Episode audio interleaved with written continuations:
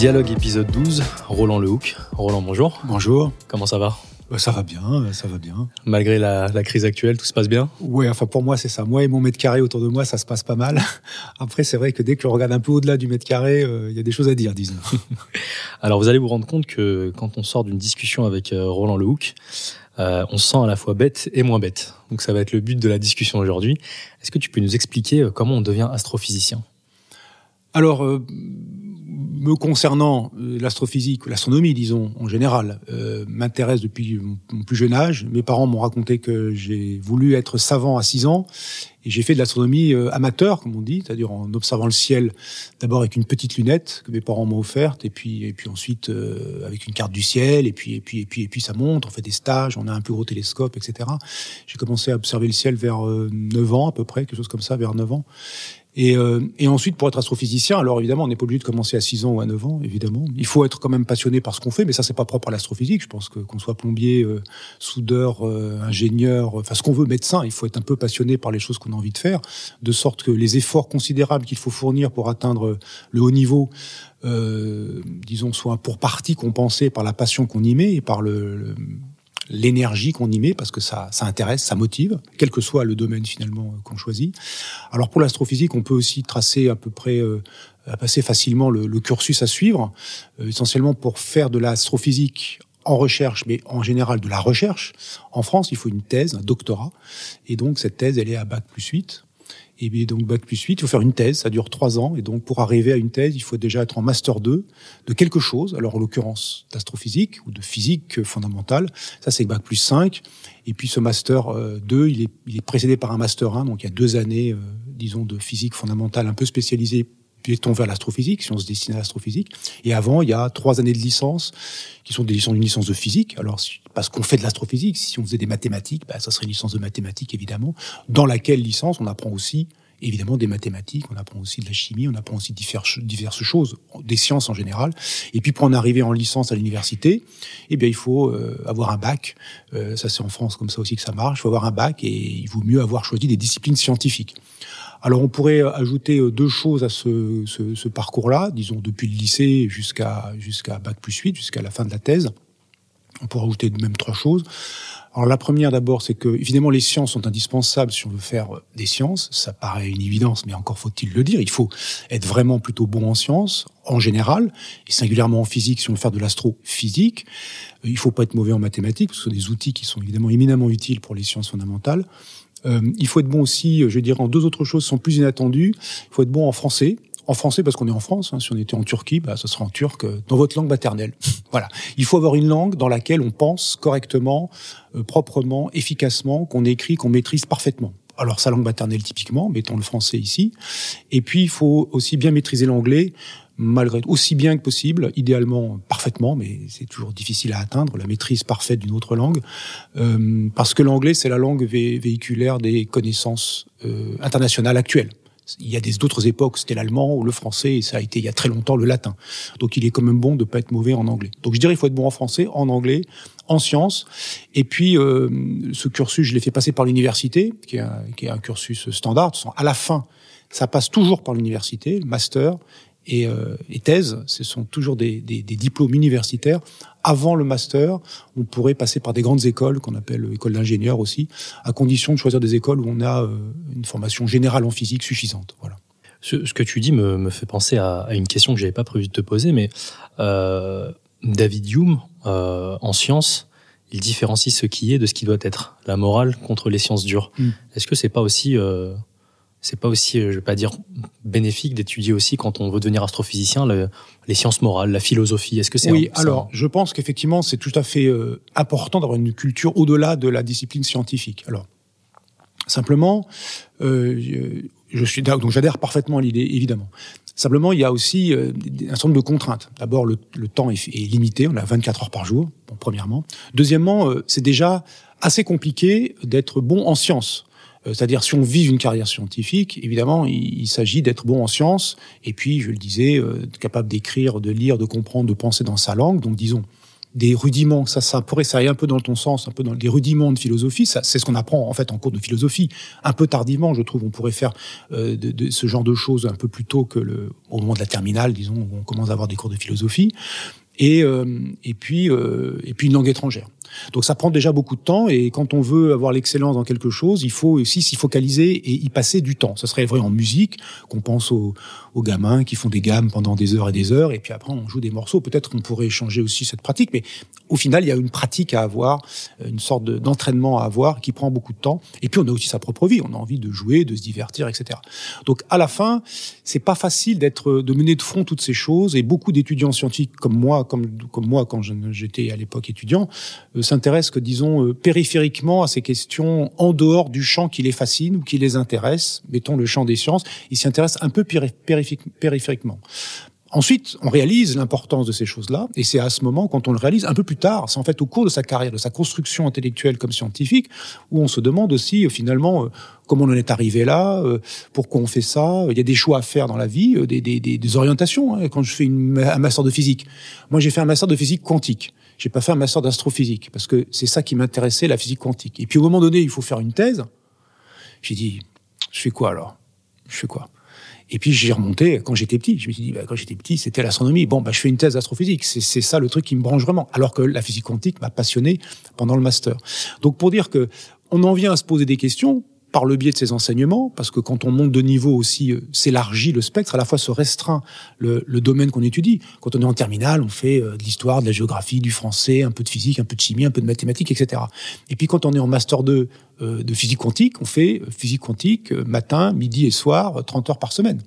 Donc là, on, ça restreint beaucoup le domaine d'études, mais en même temps, c'est aussi l'occasion de comprendre des choses en histoire des sciences, de comprendre l'histoire de la discipline qu'on est en train d'approfondir, de comprendre les questions éventuellement philosophiques qui, qui ont été soulevées soit dans l'histoire de la, de la, discipline, soit pendant sa pratique. Alors dans le cas de la physique quantique, des questions philosophiques, des questions, euh, il y en a, il y en a, il y en a d'interprétation de cette discipline.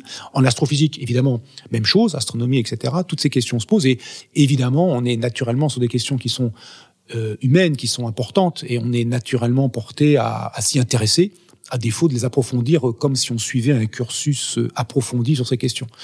Donc voilà, c'est un peu, euh, voilà, ça fait un peu bancal, mais on, en tout cas pour ma part, j'ai plutôt appris les éléments dont tu parles, qui sont absolument fondamentaux à mon sens pour avoir un, un pour avoir un humain développé. Il faut quand même être spécialisé dans quelque chose, avoir un, une sorte de champ d'expertise où on est on est compétent, et puis regarder au-delà de ce champ comment son propre champ s'inscrit dans le champ des capacités ou des, des activités intellectuelles humaines, comment il s'est transformé, comment il a évolué, quelle est son histoire, et c'est ça aussi qui fait la, la richesse de la de la de la de la démarche. Alors c'est ce que ce que tu dis est au-delà d'être hyper intéressant, je, tu, tu me fais aborder des choses que j'avais pensé aborder à la fin au début. Je, je, vois que tu ne te laisses pas euh, aller dans la pente glissante vers laquelle je voulais t'emmener. Mais euh, la, la, question que je me pose, qui, qui est vraiment pas dite de manière provocatrice, c'est euh, moi, je me suis dit, en, en étudiant notamment l'histoire des sciences et en préparant cette émission, qu'avec peut-être avec Hiroshima, on peut dire que la recherche en physique de l'atome, elle a mis entre les mains de l'homme une capacité de destruction massive. Mhm. Donc, est-ce que vraiment on peut, euh, aujourd'hui, en se disant que avec toutes les problématiques de transhumanisme, d'homme augmenté, est-ce qu'on euh, est-ce qu'on peut se dire que la science elle peut faire l'économie de la morale? Sans déconnecter totalement pour ah se bah, concentrer juste Je pense qu'on ne peut jamais faire l'économie de la morale. Bien sûr, la science ne peut jamais faire l'économie de la morale. Les sciences, en particulier les sciences physiques, disons les sciences qui sont qui en sont dérivées, sans péjoration, hein, les sciences de l'ingénieur, les sciences techniques, les choses, on fabrique des choses à partir de notre connaissance de la compréhension du monde matériel et de son action. Il y aurait la chimie intégrée aussi dans la physique, parce que la chimie c'est aussi la transformation de la matière. Et donc les sciences c'est la compréhension du monde, mais ça transforme cette compréhension, ça ajoute à cette compréhension une capacité d'agir sur le monde, de transformer le monde par le biais de la compréhension qu'on en a. Ça commence avec l'invention du feu. Enfin, les gens qui à l'époque ont inventé le feu, ils sont pas tout seuls, et ça c'est probablement inventé en plusieurs endroits du monde, à plusieurs époques différentes. Évidemment, c'est très difficile de dire comment ça s'est inventé. On peut juste essayer de remonter et de se dire, je crois que l'ancienneté de l'invention du feu, c'est quelque chose comme 4 à 500 000 ans dans notre passé. Eh bien, l'invention du feu, ça change radicalement euh, le rapport des humains à la nature, radicalement. À la fois pour se protéger, on peut l'imaginer, pour cuire leurs aliments, transformer la matière, cuire leurs aliments, se protéger, mais aussi euh, peut-être se battre, aussi euh, provoquer des, je ne sais pas moi, des, fuites de troupeaux vers le piège en allumant un feu sur leurs arrières et les poussant dans une autre direction. Bref, ça transforme complètement la façon dont l'humanité, les humains peuvent agir, transformer et interagir avec le monde. Donc les sciences, ça fait, c'est intrinsèque à ça, c'est intrinsèque aux sciences, cette capacité-là à, à transformer le monde en le comprenant, en cherchant à le comprendre. Parfois, on a eu des outils de transformation qu'on n'a pas tout de suite compris par exemple le feu. Les, les premiers hommes, premières femmes qui ont utilisé du feu, ils étaient pas, parce que c'était une combustion, ça, vous voyez, ils étaient très limités en chimie, on va dire comme ça. Mais ça leur a pas, ça les a pas empêchés de, de trouver le truc, de le maîtriser, de, de l'améliorer, et puis de s'en servir pour tout un tas d'applications. Donc il y a effectivement, euh, c'est indispensable d'avoir un recul sur ce que l'on fait, euh, sur sa pratique et sur les conséquences que ça. C'est absolument indispensable. C'est pas propre aux sciences. Ça serait, c'est vrai aussi dans, dans beaucoup d'autres disciplines. Simplement dans les sciences, comme elles sont, euh, une fois qu'une idée est, implantée, euh, elle est là, elle ne disparaît pas, on ne, on ne désapprend pas. Euh, on, ne, on ne dit pas ah j'ai inventé un truc pas bien ou qui va être mal utilisé on, l'oublie on le, on le désapprend on le, on le désinvente ça ça n'existe pas c'est ça le, le, malheur et, et peut-être le bonheur des sciences parce que les idées ne disparaissent pas et elles sont parfois difficiles à émerger, mais elles disparaissent pas. C'est aussi ça le bonheur, parce que c'est précisément ce qui fait la richesse des sciences, c'est que contrairement à beaucoup d'autres euh, interactions entre humains, où essentiellement, euh, ah ça, t'as une bouteille d'eau, elle me plaît bien, tiens, euh, je te donne, j'ai vraiment soif, toi tu dis t'as besoin de 2 euros pour t'acheter une bière, t'en as marre de l'eau, je te donne 2 euros, tu me donnes l'eau, et voilà, on est content, on a fait un deal, quoi. Bon. Euh, donc tu es reparti avec 2 euros, tu avais une bouteille d'eau, moi je suis parti avec une bouteille d'eau, j'avais 2 euros. Ok. L'avantage des idées, c'est que ça n'appauvrit personne de les échanger. Si je te donne une idée, j'ai pas moins d'idées, elle a pas disparu de ma tête, et toi, tu en as une de plus, et les réciproquement d'ailleurs. Et donc, les idées euh, se multiplient en s'échangeant. Et c'est ça qui est, assez, qui est assez remarquable dans les sciences, dans les idées, dans le monde des idées en général, dans les sciences en particulier, qui fait qu'il peut y avoir, c'est une activité collective, c'est-à-dire que la discussion entre scientifiques est extrêmement importante, des échanges entre scientifiques sont même fondamentaux dans, les, dans, les, dans la transformation euh, de la compréhension que les humains ont du monde qui les entoure. Et du coup, euh, ils doivent aussi discuter, et ils le font, de des conséquences, même si une personne n'est pas au fait euh, peu éduquée, euh, euh ignorante, euh, ça l'intéresse pas, enfin tout ce qu'on veut. À la fin, on va lui dire, attendez là, ça va pas ton truc. Ils prennent conscience de ça. On ne désapprend pas. Donc une fois que c'est fait, c'est fait.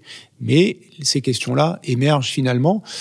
Et ensuite, effectivement, les, les, scientifiques, ils peuvent pas non plus balayer d'un revers de bras en disant il n'y a pas de la science n'est ni bonne ni mauvaise. C'est l'usage qu'on en fait. C'est vrai, la science n'est ni bonne ni mauvaise, c'est l'usage qu'on en fait, mais la science, les techniques, hein, j'ai élargi aux techniques, elles sont pas neutres en revanche. C'est-à-dire, c'est ni bon ni mauvais, si on est d'accord, mais ça n'est pas neutre. Ça veut dire que malgré tout, quand on fait quelque chose, ça a des conséquences, ça vient de quelque part, on s'inscrit euh, dans un cadre euh, social, politique, historique, on est les descendants aussi intellectuels de, de, tous les scientifiques qui nous ont précédés, et on est le, le, le jalon pour les scientifiques suivants. On s'inscrit dans un cadre, et ça a des conséquences. Et donc, d'une certaine façon, il ça serait euh, euh souhaitable, utile, indispensable même, de, de penser aux conséquences et, et d'essayer d'y penser avant. Pas facile. Et c'est là la difficulté. Ça n'est pas facile, mais d'essayer d'anticiper les conséquences. Il y a un endroit où les sciences n'ont pas de conséquences, c'est euh, dans Star Wars et dans la science-fiction. Ah oui, alors là, dans la science-fiction, c'est tranquille, ils font ce qu'ils veulent, et puis ils jouent avec. Ils jouent avec. Ça peut être, un, ça peut être vu en première intention comme un, comme un jeu, comme un divertissement. moi, il y a une quinzaine d'années, j'ai lu Faire des sciences avec Star Wars, qui est, qui est un bouquin que je recommande euh, à tout le monde, qui est euh, peut-être ton, ton, plus gros succès à ce jour, je crois, en tout cas celui qui a fait le plus parler peut-être. Oui, voilà, ce bouquin, je, je, je suis sidéré, il marche très très bien, il a une longue histoire, je pourrais te, te raconter quelques grandes lignes, mais il est, euh, ouais, c'est assez étonnant. Comment il, il est né ce projet? En fait, il est né en 2005, je pense, à l'époque où la CD Sciences et l'Industrie voulait faire un, une exposition Star Wars. Et donc, euh, c'est assez légitime, puisqu'ils avaient aussi envie, euh, Star Wars était dans son, dans son plein boom, si je veux dire, enfin, ça l'a jamais vraiment quitté, ce plein boom. Enfin, là, c'était vraiment le plein boom de Star Wars. Et c'était l'idée, euh, bah, d'utiliser, de, faire venir les gens à la Cité des Sciences, d'abord, peut-être sous un entre guillemets mauvais prétexte, prétexte de divertissement, mais quand ils sont à la Cité des Sciences, ils peuvent aussi aller voir ce qu'il y a à côté. Et donc, il n'y a, que des bons prétextes pour s'intéresser à ça. Exactement. On n'attire pas les mouches avec du vinaigre, comme on dit. Autant mettre des jolies choses. Bon, en même temps, la science, la Cité des Sciences et de l'Industrie, ce n'est pas la cité du cinéma et de Star Wars, disons. Donc, il y avait aussi la volonté euh, de mettre un parcours dans cette exposition, de mettre un parcours scientifique et technique. Je me suis occupé du parcours scientifique et il y a eu un parcours technique qui concernait les effets spéciaux essentiellement, parce que une des, une des forces de Star Wars, en tout cas du, du premier épisode, enfin de l'épisode 4, c'était euh, les aspects novateurs dans, la, dans, certains effets spéciaux particuliers euh, qui ont été euh, saisissants. Enfin, moi, j'ai vu ça petit, c'était évidemment tout à fait saisissant. Donc, il y avait deux parcours, en plus de l'exposition, disons, de, de, fans. On voit, on voit le matériel, disons, du film. on voit aussi, on voyait aussi, on avait un parcours scientifique. Et c'est là où la sélection s'est approchée, s'est approchée de moi parce que savait, il savait, il me connaissait depuis un certain temps que je pratiquais, que j'utilisais euh, la science-fiction comme prétexte pour parler de science, c'est-à-dire euh, analyser des œuvres de fiction. Je pratiquais ça dans une, pour le compte d'une revue de science-fiction qui s'appelle euh, Bifrost, qui est éditée par les éditions du Bélial, et que je faisais ça avec eux depuis à peu près 1999. Donc ça fait déjà 5-6 ans que j'utilisais et que ça finissait par se voir, d'autant que j'avais des bonnes relations euh, de comment dire comme scientifique et comme intervenant parfois à la Cité des Sciences. Ils m'ont dit euh, bah, est-ce que tu peux nous faire un parcours scientifique euh, Star Wars dans, dans l'expo Star Wars? Donc prendre des éléments de la de la saga, des éléments qui sont dans l'exposition, et puis en égloser dessus euh, d'un point de vue scientifique. L'idée n'étant pas, bien sûr, de dire ah là là, Star Wars, ils sont nuls en science, ils sont nuls, oh, ils sont nuls en science, d'accord, mais ça tombe bien, c'est pas des scientifiques, ils veulent pas faire un documentaire, on peut pas leur reprocher ça. Donc, partant de ces éléments de science, essayer de, de discourir là-dessus et donner des idées, qui sur les planètes, sur les extraterrestres, sur les sabres laser, sur les vaisseaux, essayer de discuter un peu de ça pour mettre une couche scientifique dans une exposition qui, sans elle et sans la couche, euh, disons, technique autour des effets spéciaux et de la façon dont on des effets spéciaux, aurait été une exposition de, disons, purement culturelle et de divertissement. Alors, il y a eu la possibilité, euh, non pas de faire un catalogue de l'exposition, mais de faire un petit livre, euh, à l'époque avec les éditions du Pommier, un petit livre qui euh, matérialisait sous forme écrite ce qui était raconté finalement dans l'exposition des aspects scientifiques. Le petit livre a très bien marché, c'était un tout petit livre tout simple, a très bien marché. Et puis ensuite, euh, et puis ensuite, ce livre, euh, voilà, il a été, il a fallu s'arrêter, il était épuisé. On n'avait pas le droit de le vendre en dehors de la durée de l'exposition, donc on l'a vendu, on l'a vendu une bonne année. Bon, c'était bien. Et puis voilà, il épuisé tranquillement. Et euh, peut-être une dizaine d'années plus tard, c'est quelque chose comme en 2015. Alors je faisais des conférences, je fais beaucoup de conférences, et notamment on me demande souvent, on me demandait souvent cette conférence, on me la demande toujours sur Star Wars, sur la physique de Star Wars. Et finalement, le, le public, euh, disons, euh, par acclamation, on dit oh quand même, euh, ça serait bien, euh, il faudrait mettre à jour. C'était des vieux Star Wars. Il y a eu plein d'épisodes. Entre temps, en dix ans, évidemment, d'autres épisodes sont sortis. Alors du coup, j'ai fait un deuxième euh, bouquin qui cette fois-ci, pour un peu par, par, par plaisir, par générosité et par et par retour vis-à-vis du public qui avait soutenu le bouquin et qui m'avait fait part de son enthousiasme pour ce travail et tout ça. Donc, ai dit le bouquin, on va le faire gratuitement. Je vais améliorer augmenter la version précédente en ajoutant des choses concernant les œuvres les plus récentes et le faire gratuitement. Alors gratuitement, euh, c'est pas facile à faire gratuitement quand c'est du papier, parce qu'il faut quand même payer le papier, l'air de rien, et la distribution. Donc on l'a fait gratuitement en numérique d'abord. Ça a super bien marché, les gens étaient très contents. Il y avait des nouvelles choses, il y avait des améliorations, il y avait des, des remarques qui m'ont été faites dans des conférences. Il y avait évidemment tenir compte de certaines choses qu'on avait vues, d'objets qu'on avait pu voir dans les épisodes qui s'étaient produits entre 2005 et 2015. Et puis ensuite, euh, d'autres personnes m'ont dit après, peut-être parfois les mêmes, je les ai pas reconnus, je reconnais, je les ai pas reconnus, euh, m'ont dit, m'ont dit, euh, c'est bien le numérique, mais le papier quand même, c'est super cool. Et on pourrait pas avoir un bouquin en vrai papier. Ils disent mais là il va falloir le payer, mais c'est pas grave, on va faire un vrai bouquin papier. Et du coup, avec l'édition du Bélial, on a fait la, version 3. D'abord, on avait fait la version numérique avec le Bélial, hein, c'était sur leur plateforme qu'on avait qu'on avait diffusé ça. Et ensuite, on a fait la version papier. Donc ce bouquin a une longue histoire qui en fait un euh, initialement mon goût pour la science-fiction et son usage, euh, ma pratique d'utiliser la science-fiction pour, parler de science, euh, cette exposition qui déclenche un peu les choses avec les éditions du Pommier, et puis ensuite euh, une, vie finalement euh, presque presque une vie amoureuse. Enfin, c'est pas tout à fait ça, mais enfin ça ressemble un peu à ça, une, relation entre le bouquin, son public, l'auteur du bouquin qui donne des conférences, et puis de fil en aiguille, on se dit bon on va le faire, on va le faire, on va le faire, et puis puis on l'a l'a fait, et le bouquin est toujours là et, les gens aiment toujours le lire. Les, conférences marchent aussi bien que le livre. Il y a des centaines de milliers de vues sur YouTube. Euh, moi, c'est là que j'ai compris aussi une différence et je vais te demander de l'expliquer. C'est quoi la différence entre l'énergie et la force? Alors, l'énergie et la puissance. Alors, c'est ça. Voilà, voilà un des points qui est intéressant euh, à discuter. Euh, d'abord en physique, ces notions énergie, force, puissance. Qu'est-ce que c'est? Alors, on pourrait dire bon, bah, va commencer en physique. Mais ça peut être marrant de commencer par Star Wars, parce que dans Star Wars, la force. Alors déjà, il y a le mot force. Euh, la force, euh, sa définition, qu'elle donnée par Obi-Wan Kenobi dans l'épisode 4, enfin dans le premier épisode en fait historiquement, qui dit la force c'est un champ d'énergie. Il nous dit la force est un champ d'énergie créé par tous les êtres vivants. Il nous entoure et nous pénètre. Il lit la galaxie tout entière. Voilà le, mot à mot de la version française du Star Wars, enfin de ce que dit Obi-Wan Kenobi à Luke Skywalker quand Luke Skywalker lui dit bah c'est quoi la force? La force est un champ d'énergie. Donc on voit déjà le mot énergie qui arrive. Et puis quand on voit les Jedi, on se dit euh, ils sont forts ces Jedi. Bon, sur la force. Ils sont puissants aussi. Ils ont, ça les êtres puissants. Alors voilà, ça y on a dit un autre mot, a dit puissant. Donc ça qu'est-ce qu'on fait avec ça? On les a utilisés en, en, en, termes euh, vernaculaires, en termes du langage quotidien, mais qu'est-ce que ça veut dire pour un physicien?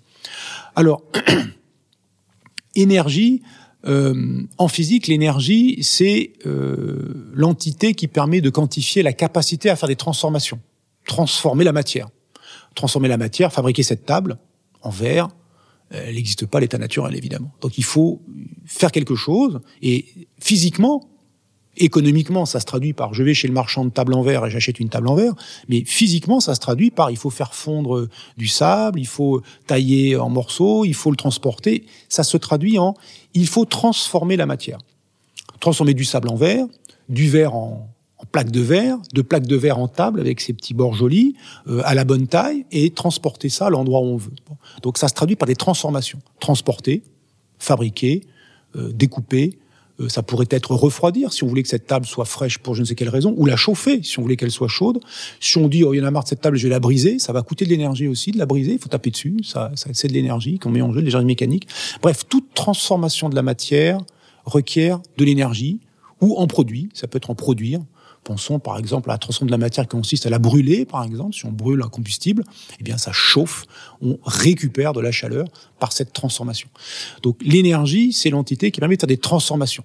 Et donc de ce point de vue-là, que les Jedi disposent d'un champ d'énergie, ils font des transformations, les Jedi. Ils soulèvent des trucs, euh, ils projettent des choses, ils font des éclairs, ils disent euh, ce ne sont pas ces droïdes que vous cherchez. Bref, ils transforment le monde, ils transforment la matière par un moyen disons, subtil. on va, on va, on va être pudiquement la, la, partie technique, voilà, mais pudiquement évidemment euh, sous le, sous le, sous le, sous la table. Enfin, pas une table transparente, sinon on voit les choses. Et puis euh, ils ont, une, ils disposent de cette énergie qui s'appelle la force. Alors du coup, on la voit, elle est, elle est mal nommée. Euh, on l'appelle la force avec un grand F pour pour quelque chose qui est une énergie, parce que évidemment l'énergie c'est l'unité de compte des transformations de la matière, mais l'agent des transformations en physique, ça s'appelle une force l'agent, la, la, capacité à transformer les choses, l'agent des transformations sera la force ou des interactions. On dira en physique plus volontiers, en physique moderne, on dira plutôt des interactions. Il y aurait la force, quand on pense à des forces de contact, je pousse une chose, je tape dessus, je l'allume, l'impression qu'il y a une interaction de contact, mais aussi des interactions à distance, comme la gravitation par exemple. Donc, euh, euh, l'énergie, c'est l'unité de compte des transformations, les forces, c'est l'agent des transformations de la matière. Alors avec déjà avec ces deux choses-là, on voit que la force n'est pas très bien choisie avec un grand F est pas très bien choisie, que énergie c'est plutôt bien choisi, et on comprend finalement que les Jedi ils ont accès à un énorme réservoir d'énergie qui s'appelle qui s'appelle la force, mal nommé, qui s'appelle la force. Ils ont accès à un énorme réservoir d'énergie et ils peuvent faire des tas de choses. Hein, de la même façon que euh, quelqu'un qui a accès à un, un énorme jerrycan d'essence, il va pouvoir brûler beaucoup plus de choses que s'il a accès à un tout petit jerrycan d'essence. Voilà, ça a l'air aussi bête que ça, mais c'est un peu l'idée ils ont accès à un grand réservoir d'énergie. Alors, du coup, la, notion de puissance, comment on peut la faire arriver dans ce cadre-là? On peut se dire, euh, les Jedi, euh, ils, sont pas, ils sont pas pareils. évidemment, on les voit bien, ils ont pas la même gueule. Bon, ça, c'est déjà, c'est un point. Bon. Mais c'est pas le point. C'est pas le truc intéressant. Le truc intéressant, c'est qu'il y a des Jedi qui font des trucs incroyables. On voit bien qui est fort, enfin, en un sens quotidien. Bon, Yoda, ok, Yoda, respect, l'empereur, respect, ça c'est des boss. Skywalker, il était pas terrible au début, puis après il grandit, il, devient meilleur, il s'améliore. Donc on peut, on a l'impression qu'on peut classer les Jedi qualitativement en disant, bah celui-là il est plus fort que celui-là. Mais d'abord, ce mot fort, il est plus, il est pas très bien choisi. Il est peut-être pas très bien choisi parce que c'est pas, pas de force au sens euh, musculaire, par exemple. Et euh, c'est bien gentil de les classer qualitativement, mais est-ce qu'on peut faire un classement quantitatif? Par exemple, euh, bah, comme au sport. Euh, lui, il court le 100 mètres en 10 secondes et lui, il court en 13 secondes. Voilà. Bah, lui, il est plus rapide que l'autre. C'est réglé. L'affaire est réglée. Il y a un nom. C'est pas il est plus rapide. C'est il est plus rapide. Et en plus, je peux chiffrer sa performance par rapport à l'autre. Donc là, on peut les classer qualitativement, se faire une idée. On est d'accord. Yoda, c'est un boss. L'empereur, il est fort, etc. Et puis Skywalker, il est moins bon. D'accord. Est-ce qu'on peut mettre des nombres là-dessus? Alors pour ça, il faut se demander, ça va être quoi le, le, le, critère de classement? Comment on va les classer et comment on va chiffrer ce critère une fois choisi? Comment on va mettre un nombre dessus? Alors pour les, pour les Jedi, ça sera pas un critère d'énergie, de quantité d'énergie disponible. Parce que, encore une fois, si quelqu'un euh, euh, est très musclé, euh, un gros baraquet avec sa masse d'armes et qui veut casser des trucs, on va dire, bah lui, il est fort. Et puis s'il y a un petit baraquet euh, tout, tout, minable avec sa petite masse d'armes, il dit bah, lui il est moins fort. Ça sera presque évident et on va jauger sur sa capacité à soulever des poids par exemple. Bah, ça s'appelle l'haltérophilie. On classe les gens par leur capacité à soulever 200 kg, 100 kg, 50 kg. Donc là, l'énergie dont disposent les, les, les gros baraquets, c'est une énergie musculaire, et quand on a plus de muscles, on a plus de kilogrammes, et on a plus d'énergie disponible a priori de celui qui a moins de kilogrammes. Mais c'est pas suffisant non plus. Ce qui est intéressant, c'est le rythme auquel on peut délivrer cette énergie, le rythme des transformations que l'on peut mener. Parce qu'on a beau avoir beaucoup d'énergie, si ce rythme est fixé indépendamment de nous, et si ce rythme est lent, on ne fera pas beaucoup de transformations. Le rythme des transformations sera lent. Si l'énergie quantifie la quantité de transformations qu'on peut faire, une autre, autre entité qui s'appelle la puissance, qui est le débit d'énergie, va quantifier le rythme auquel on peut faire des transformations. Combien de transformations par seconde? Et la puissance, c'est extrêmement watts. Quand on dit des watts, c'est combien de transformations par seconde, combien d'énergie tu consommes par seconde? Si tu consommes beaucoup d'énergie par seconde, tu feras beaucoup de transformations par seconde. Et donc, il va se passer quelque chose. Si tu fais peu de transformations par seconde, toi, tu, tu pousses la feuille comme ça, un tout petit peu, bah, tu, il se passe pas grand chose. Alors, tu, un grand coup, euh, tu as mis beaucoup de puissance dans ton mouvement, les feuilles s'envolent, et là, tu dis, ah, il s'est passé un truc très rapidement. Donc, on va essayer de classer les Jedi par puissance non pas par énergie, ils en ont tous beaucoup, la force, ce grand réservoir qui remplit l'univers, mais par le rythme auquel ils peuvent piocher dans la force. Tout ça, c'est bien mystérieux, on ne sait pas comment ils font, évidemment, je ne dirai rien. Comment on peut piocher dans la force? Le rythme auquel ils piochent dans la force et, pour faire les transformations qui leur sont euh, nécessaires, celles qu'ils veulent montrer, celles qu'ils veulent démontrer. Et donc, on va les classer par puissance. Et donc, la question devient, la question quantitative devient, Yoda, combien de watts? Skywalker, combien de watts? L'empereur, combien de watts? Celui qui a beaucoup de watts, c'est un fort, entre guillemets, Jedi. Celui qui a pas beaucoup de watts, c'est un faible Jedi. Ça reste des êtres surhumains, mais ce sont des, on peut les classer euh, quantitativement entre eux. Alors, cette, cette, euh, je t'épargne les détails, les détails du calcul, mais on peut euh, estimer, par exemple, que Skywalker, quand il est sur Dagoba et qu'il est en train de soulever R2D2, il soulève des caisses, il s'entraîne, il, il, apprend à maîtriser la force avec avec Yoda. Quand il fait ces efforts-là, sa puissance, la puissance qui dissipe est de l'ordre de 1000 watts. Alors on dit euh, 1000 watts, c'est beaucoup. Si on ne sait pas ce que c'est un watt, on se dit 1000 watts, euh, bon, bah, c'est 1000 watts quoi. C'est beaucoup, c'est pas beaucoup. Alors on sait déjà qu'il y a des ampoules, enfin à l'époque des ampoules à incandescence, il y avait des ampoules de 100 watts. Donc on dit 10 ampoules, ouais, 10 ampoules. On va comparer un humain. Alors un humain, alors euh, toi, tu es un peu plus jeune que moi, tu m'as l'air un peu costaud, je te mets sur un vélo, je te dis vas-y, aille sa pédale, tu vas sortir 100 watts sans trop de problèmes si tu as une condition physique moyenne, tu vas pédaler une heure et ça va être chaud pour toi. si tu es bien en forme, tu pourras pédaler plusieurs heures avec euh, une centaine de watts. Donc voilà, 100 watts, on va dire que c'est un humain, euh, pas, pas, spectaculairement puissant pour le en coup, bonne santé. mais en bonne santé, euh, à peu près entraîné, etc. Donc 100 watts, il peut sortir ça, disons, une heure sans trop de problème, et une heure, c'est-à-dire pas euh, des heures et des heures et des heures et des heures. Voilà. Alors le Tour de France, ah oui, le Tour de France, ça c'est plus intéressant. Quand tu prends les champions du Tour de France, quand ils montent un col, par exemple, ça prend 20 minutes, il y a des dénivelés de centaines de mètres, on peut estimer la puissance qu'ils fournissent, c'est de l'ordre de 400 watts pendant 20 minutes. Alors ça déjà, c'est différent. Par exemple, moi, euh, toi, je ne sais pas, mais moi, je me mets sur un système qui, un ergomètre qui mesure la puissance que tu fournis. Tu trouves ça très facilement dans les, dans les salles de sport, les rameurs à roues, les vélos, tous les instruments de salle de sport peuvent afficher la puissance que tu, que tu dépenses pour fournir l'effort qui est mesuré par la machine. Eh bien, 400 watts, je ne les atteins pas. Ça veut dire, c'est même pas une question de durée, c'est en mettant euh, toute ma, mon énergie vite, en mettant toute ma puissance dans le geste, je n'atteins pas 400 watts. Ça donne la mesure de ce que c'est que 1000. Ça veut dire ce que c'est 1000, c'est beaucoup. Alors, typiquement, ce que c'est 1000, eh ben, que fait Skywalker?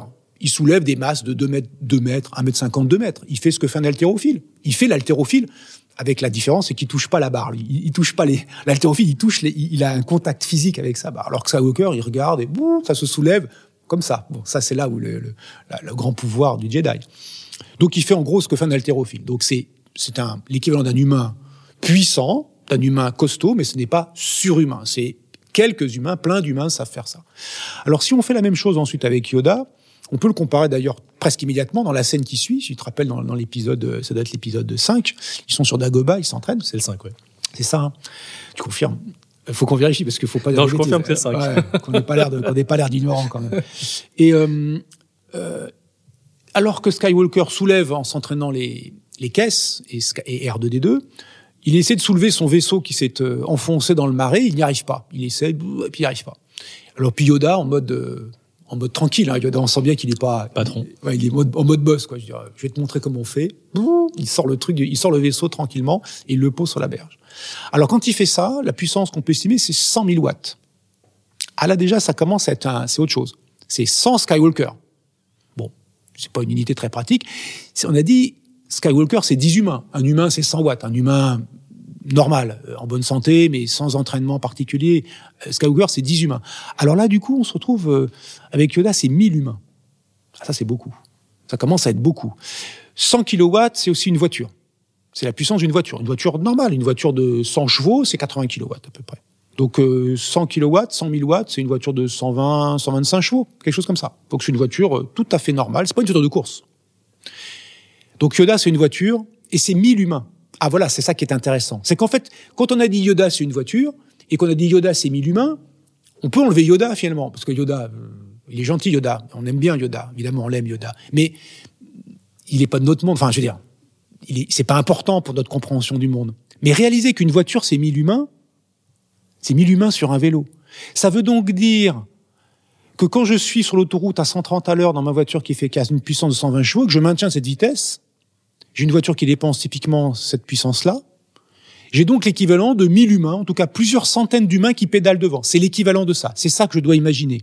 Je ne suis pas moi avec dans ma petite voiture avec son moteur. J'ai une carriole et j'ai 1000 humains à vélo qui pédalent comme des pas comme des fous parce que sinon tu les épuises et tu pédales pas longtemps, ils pédalent normalement parce que tu veux faire Paris-Marseille et tu veux qu'ils pédalent 8 heures. Donc voilà ce que ça veut dire quand tu es au volant d'une voiture, sous le pied, sur la sous la sous la sur la pédale d'accélérateur, tu as l'équivalent, tu peux déclencher la puissance, l'équivalent mécanique de la puissance de 1000 humains qui pédalent. Voilà ce qu'il faut avoir en tête. Alors ça, ça commence aussi à être assez frappant. D'une part parce qu'on a joué avec euh, Star Wars, on s'est dit ah ben Yoda, une voiture, tout ça. Et en même temps, on réalise un truc, on se dit mais c'est quand même incroyable. Ça veut dire que moi, tout seul, un seul humain, j'ai par cette machine qui est une voiture avec l'essence qui est dedans et la façon dont elle est fabriquée, j'ai à ma disposition la puissance de 1000 humains. Incroyable. Donc, si c'était des vrais humains, ça s'appellerait de l'esclavage pur et simple. J'ai mille, mille personnes, et c'est même pas de l'esclavage, c'est du super esclavage. J'ai mille personnes qui bossent pour moi pour faire rouler ma voiture. Alors ça, ça permet d'arriver à des, après des notions. Je vais finir aussi mon enquête avec l'empereur. Hein. Je ne lis pas l'empereur parce que l'empereur, et puis le sabre laser aussi, bien sûr. Mais on réalise, du coup, on, va, on commence à réaliser des choses sur notre monde. Et ça qui est intéressant, c'est à la fois discuter de notions de physique qui sont mises en scène dans une œuvre comme Star Wars, qui est très populaire, très connue. C'est, il faut qu'elle soit très connue l'œuvre de Scoop pour que les gens la connaissent, que le public la connaisse. Il faut expliquer toute l'œuvre, en plus expliquer toute la physique, on n'en sort plus. Donc on prend un truc très connu que tout le monde maîtrise, et puis on essaie d'expliquer la physique. Donc ça c'est un premier point. Et, et, ce détour par les mondes imaginaires permet de revenir sur notre monde. Et je l'espère de, de, de le voir sous un angle différent. On a fait ce détour, c'est-à-dire qu'on a dit euh, Yoda égale 1000 humains, Yoda égale une voiture, et après on peut, on peut éliminer Yoda, si je veux dire, dans, l'égalité, dans la, double égalité, et en garder qu'une. Ah, une voiture, c'est 1000 humains. Une chose qu'on n'aurait pas réalisée peut-être sans passer par Yoda. C'est ça le point. On peut la réaliser, bien sûr, sans passer par Yoda. Mais pas forcément. Et là, on le réalise de manière aussi euh, un peu ludique, un peu marrante, en passant par ce personnage curieux. Euh, pour monter un peu dans les puissances, si on regarde ce que fait l'empereur, euh, quand il électrocute Skywalker, là, c'est plus de la puissance mécanique, au sens il soulève des choses et il, les pose. C'est la puissance électrique, exactement. C'est des éclairs. Donc il est, il est en fait en train d'utiliser la force comme un générateur de tension euh, qui crée un, un, champ électrique. Et ce champ électrique, s'il est suffisamment intense dans l'air, il crée un éclair. Dans l'air, il faut créer, dans, avec deux électrodes séparées d'à de, de, peu près un mètre, Si on prend un mètre comme distance typique, il faut à peu près 3,6 millions de volts entre les deux électrodes. On voit ça très bien au Palais de la Découverte, euh, où il y a la fameuse salle d'électrostatique, Palais Découverte qui, à l'heure où nous enregistrons, est fermé. Alors pas que pour les raisons sanitaires, il est aussi fermé parce qu'il est euh, dans le Grand Palais qui est en, réparation, en rénovation pour les pour les quatre ou cinq années qui, qui arrivent. Et donc dans cette fameuse salle d'électrostatique, on crée des éclairs euh, entre deux électrodes métalliques et avec des différences de potentiel de 300 000 volts dans des, des manifestations spectaculaires de l'électricité. Donc ce que fait l'empereur est, disons, plausible. S'il est branché, euh, on le voit pas, il a un gros câble dans le dos branché au bon générateur, alors qu'il le met à combien On peut l'estimer en regardant la longueur des éclairs, par exemple, qu'il produit, qui sont quelques mètres, en les estimant à l'œil, et on obtient euh, quelque chose qui est une, entre 10 et 20 millions de volts. L'empereur, quand il fait ça, il est à 10 à 20 millions de volts. Et puis, pour avoir la puissance, il faut essayer d'estimer l'intensité du courant électrique qui circule. Bon, là, il essaie de tuer Skywalker. Il veut le convaincre de passer du côté obscur. Il n'y arrive pas. Il dit, bon, allez, c'est bon, maintenant, tu es mort. Alors ça, euh, on a, on a exécuté des gens à l'électricité. Hein, ça s'appelle la chaise électrique. Et donc, il se trouve que c'est documenté. J'entends par là euh, qu'on trouve maintenant sur Internet beaucoup plus facilement qu'à l'époque avant Internet, on trouve des tas de documents qui racontent l'histoire de la chaise électrique, qui documentent combien d'ampères on faisait circuler sur les pauvres malheureux, qu'on enfin, etc. Donc c'est en comparaison, c'est combien C'est d'ordre de l'ampère, d'ordre de quelques ampères. C'est des intensités considérables, considérables. Euh, et euh, les les intensités euh, limitées par les disjoncteurs différentiels d'une installation électrique euh, aux normes françaises, c'est 10 millièmes d'ampères au-delà de 10 millièmes d'ampères, on considère que ça commence à être dangereux pour le corps humain. On évite des intensités au-delà de 10 millièmes. Là, on passe de, on parle d'ampères entiers, de quelques ampères. Cette intensité est considérable, considérable. Et on n'est pas euh, aux intensités qui sont aux, milliers d'ampères qui peuvent circuler dans certaines installations scientifiques ou certaines installations électriques.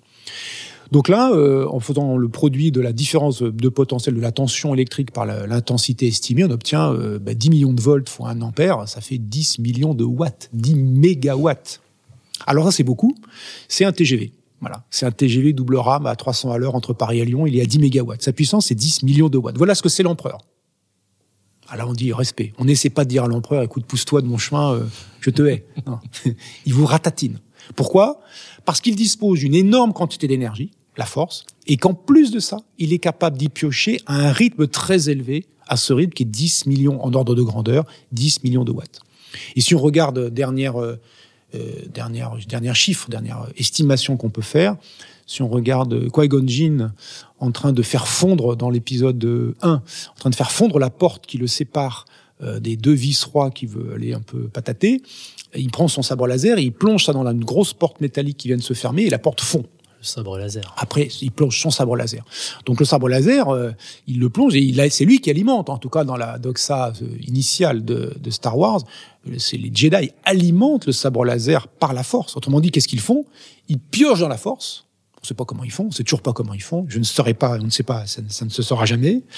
Ils mettent cette énergie, on ne sait pas comment, dans le sabre laser, et le sabre laser transforme cette forme d'énergie qui s'appelle la force en une autre forme qui s'appelle la lumière. De la même façon que quand on est euh, sur un vélo et qu'on pédale, le vélo est une machine qui n'a pas de, de, source interne d'énergie. Le sabre laser n'a pas de pile, on va voir pourquoi. Euh, vous êtes sur une machine, le vélo, qui transforme une forme d'énergie, votre énergie musculaire mécanique, qui elle-même résulte d'une transformation métabolique d'énergie chimique en énergie mécanique dans notre métabolisme.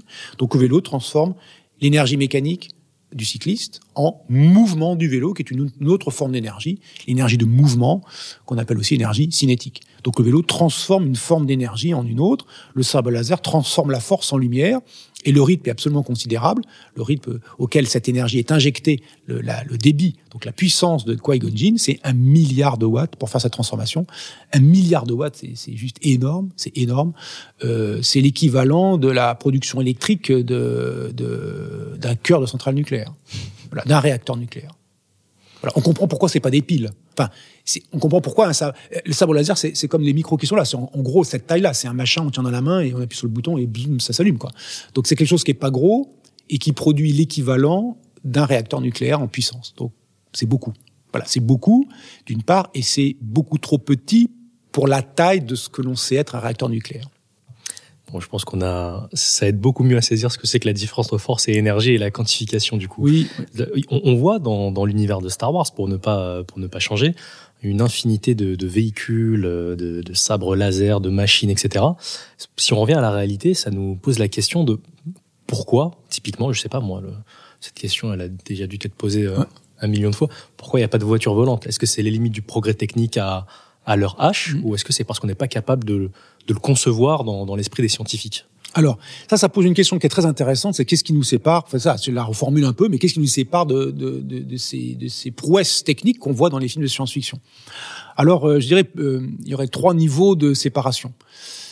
Une séparation qui est rédhibitoire au sens de la physique moderne, qui est c'est impossible parce que c'est ça, ça sort en dehors du champ de ce que l'on comprend en physique moderne. Par exemple, euh, le vaisseau interstellaire va plus vite que la vitesse de la lumière. Alors ça, ça sort, c'est en physique relativiste actuelle, en physique d'Einstein 1905 puis 1915, il existe une vitesse limite qu'on ne peut pas dépasser. Il se trouve que c'est celle de la lumière. La théorie de la relativité d'Einstein. La relativité d'Einstein. Voilà. Donc ça, c'est un cadre qui fonctionne c'est-à-dire la relativité d'Einstein, elle est validée. Ça ne veut pas dire qu'elle sera vraie de toute éternité, au sens vrai, euh, ça on pourra en discuter un peu après si tu veux, mais c'est la question de ça veut dire quoi vrai avec des guillemets en science, ça veut dire quoi faux en science. En tout cas, cette théorie, elle est validée, elle fonctionne, et elle n'a jamais été prise en défaut. Voilà, on pourrait déjà donner une, une sorte de première définition de qu'est-ce que c'est le vrai entre guillemets en science, c'est quelque chose qui a été qui n'a jamais été pris en défaut et qui a été capable de rendre compte d'une énorme variété de phénomènes différents. Donc, nous, dans le cadre de la physique actuelle, il existe une limite indépassable aux vitesses. Il se trouve que c'est celle de la lumière. Un vaisseau qui a plus que la lumière, ça sort du cadre. Donc là, pour nous, c'est impossible. Ok, donc là, on n'a rien à dire. les, bras vous tombent. On dit bon bah ok, ils ont joué, ils, font ce qu'ils veulent. C'est pas grave. Ils ont la licence littéraire, la licence poétique. Donc ça, on n'a rien à en dire d'une certaine façon. Après, il y a des choses qui seraient euh, une impossibilité un peu moins radicale, qui serait euh, euh, une impossibilité de d'ordre d'ordre technique, beaucoup moins radicale. Puis je vais te parler de celle du milieu après. D'ordre technique, c'est-à-dire en gros. ah oui, mais ce qui nous montre, en fait, on sait presque le faire. Par exemple, dans Star Wars, quand on voit les Jedi qui discutent entre eux, parfois il y a un petit hologramme, ils parlent à l'hologramme. En fait, ça, on sait le faire. Ça, on sait le faire. Le seul truc qu'on sait pas faire, c'est ils sont séparés par la galaxie entière et ils parlent comme toi et moi à un mètre de distance, ou à deux mètres de distance. Alors que euh, la, la durée de propagation de l'information, bonjour mon ami, eh ben, elle se propage au mieux à la vitesse de la lumière. Et donc, si vous êtes séparés de, mettons, cinq années-lumière, bonjour mon ami, ça met cinq ans pour arriver au Jedi de l'autre côté. C'est une autre notion du direct qu'ils ont. Exactement, c'est plus tout à fait du direct. voilà. Bon, donc oublions le détail, mais l'hologramme, on sait le faire. Il y a des objets qu'on sait, les, les machins qui volent, ils sont un peu bizarres ces vaisseaux. C'est aussi des vaisseaux spatiaux. On sait faire des avions, on sait faire des machins qui volent. Donc on arrive à faire des choses euh, un peu sophistiquées qui ressemblent un peu à ce que l'on voit dans les, dans les films de SF. Donc il y a des choses techniques qui sont presque réalisables dans la réalité, mais c'est une question de temps et on finit par les faire.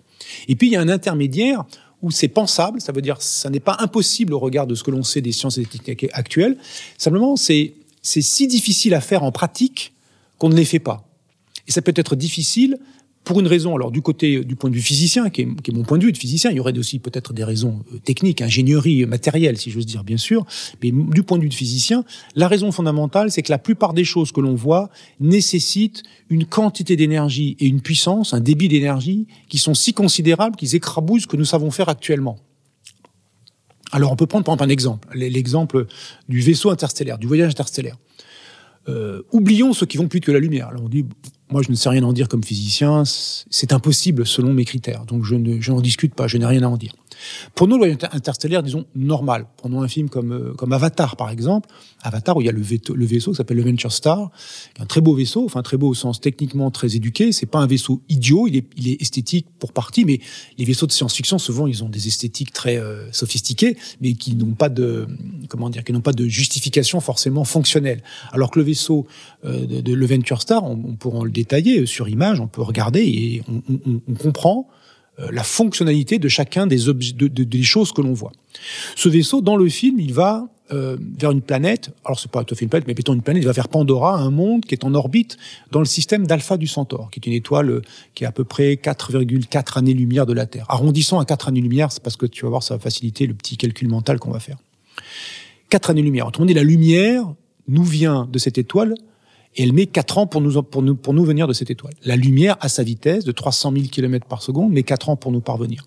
Par comparaison, la lumière du Soleil met 500 secondes pour nous parvenir. Et celle de la Lune, qui est diffusée par la surface de la Lune, met un peu plus de une seconde. Donc c'est très loin. C'est vraiment très loin. Donc ce vaisseau Venture Star va là-bas, et dans le film, on nous dit que le vaisseau a mis 5 euh, ans, 9 mois et 22 jours. Arrondissons à 6 ans. Nous ne cherchons pas à trop financer, arrondissons à 6 ans. Si on fait froidement ce calcul, et qu'il faudrait discuter au regard de la relativité restreinte, mais si on fait froidement le calcul, il a parcouru 4 années-lumière en 6 ans, 4 divisé par 3, ça fait 2 divisé par 3, ça fait 2 tiers. Ce vaisseau a voyagé une vitesse moyenne qui est de l'ordre de 2 tiers de la vitesse de la lumière.